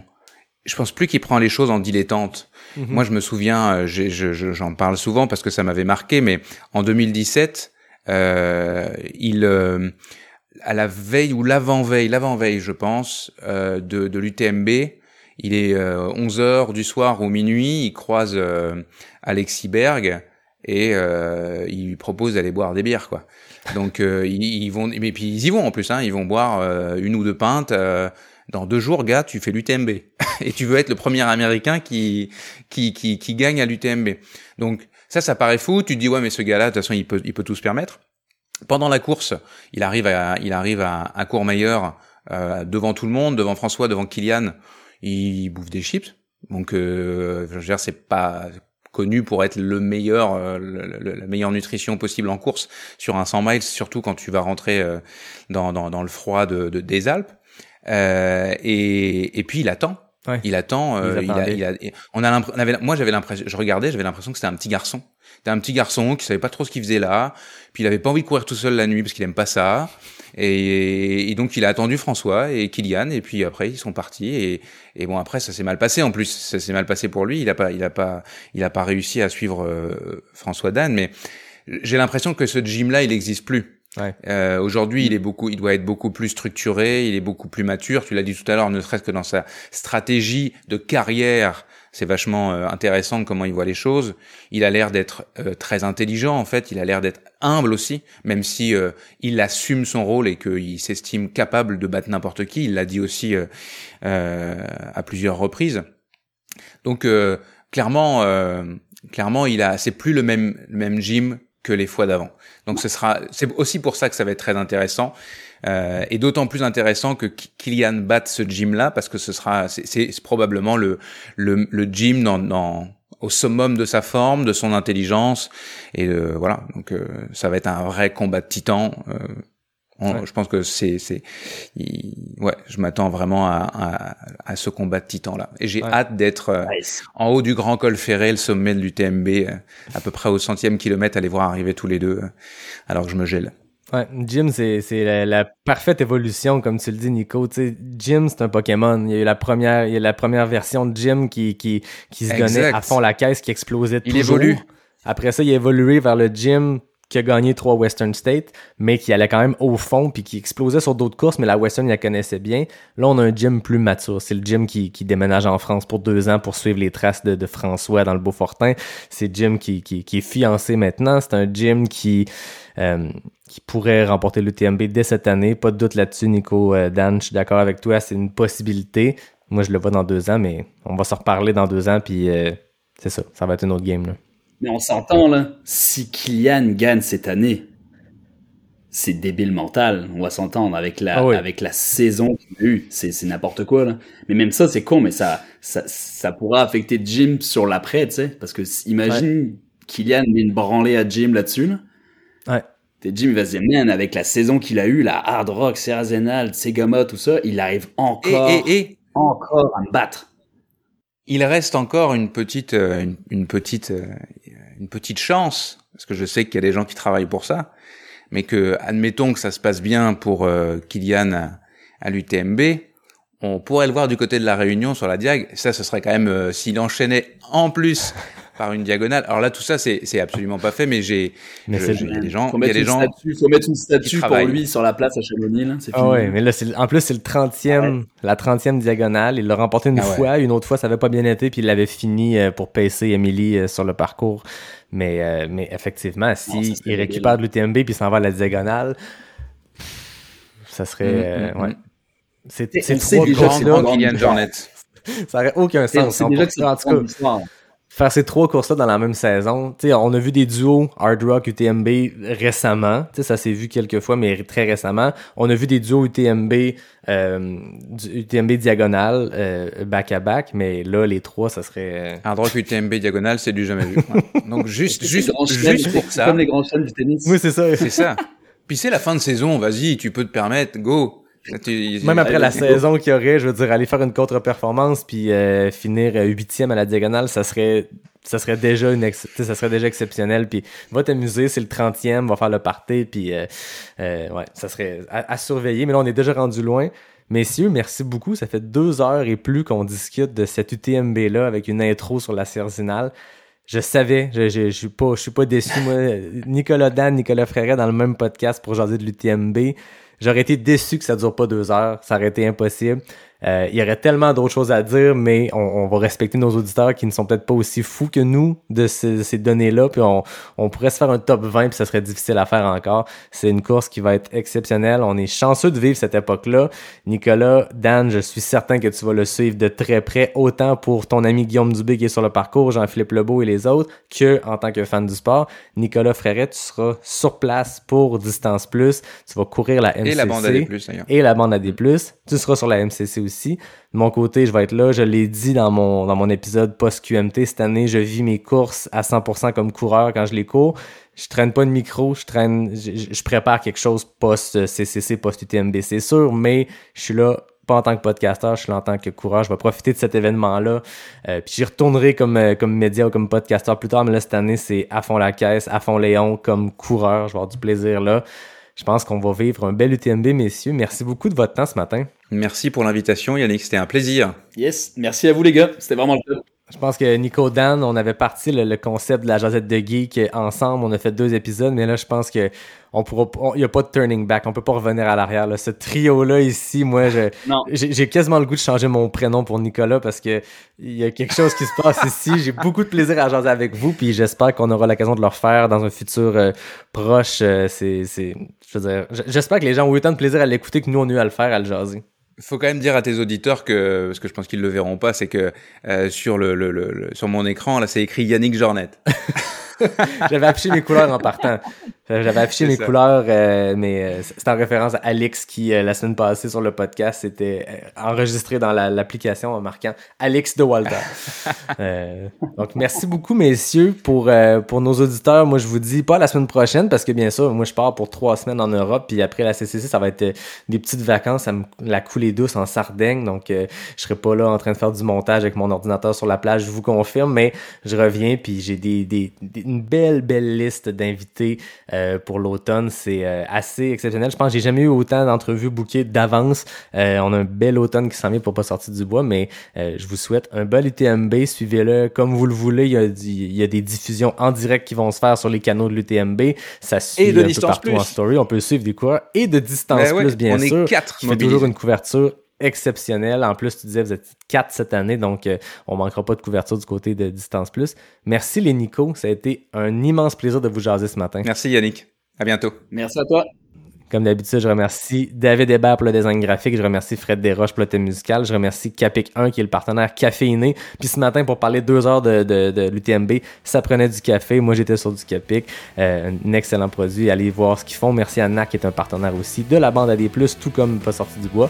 Et à tout le monde, je vous dis euh, à très bientôt pour le prochain épisode de Pas sorti du bois, le podcast 100% trail.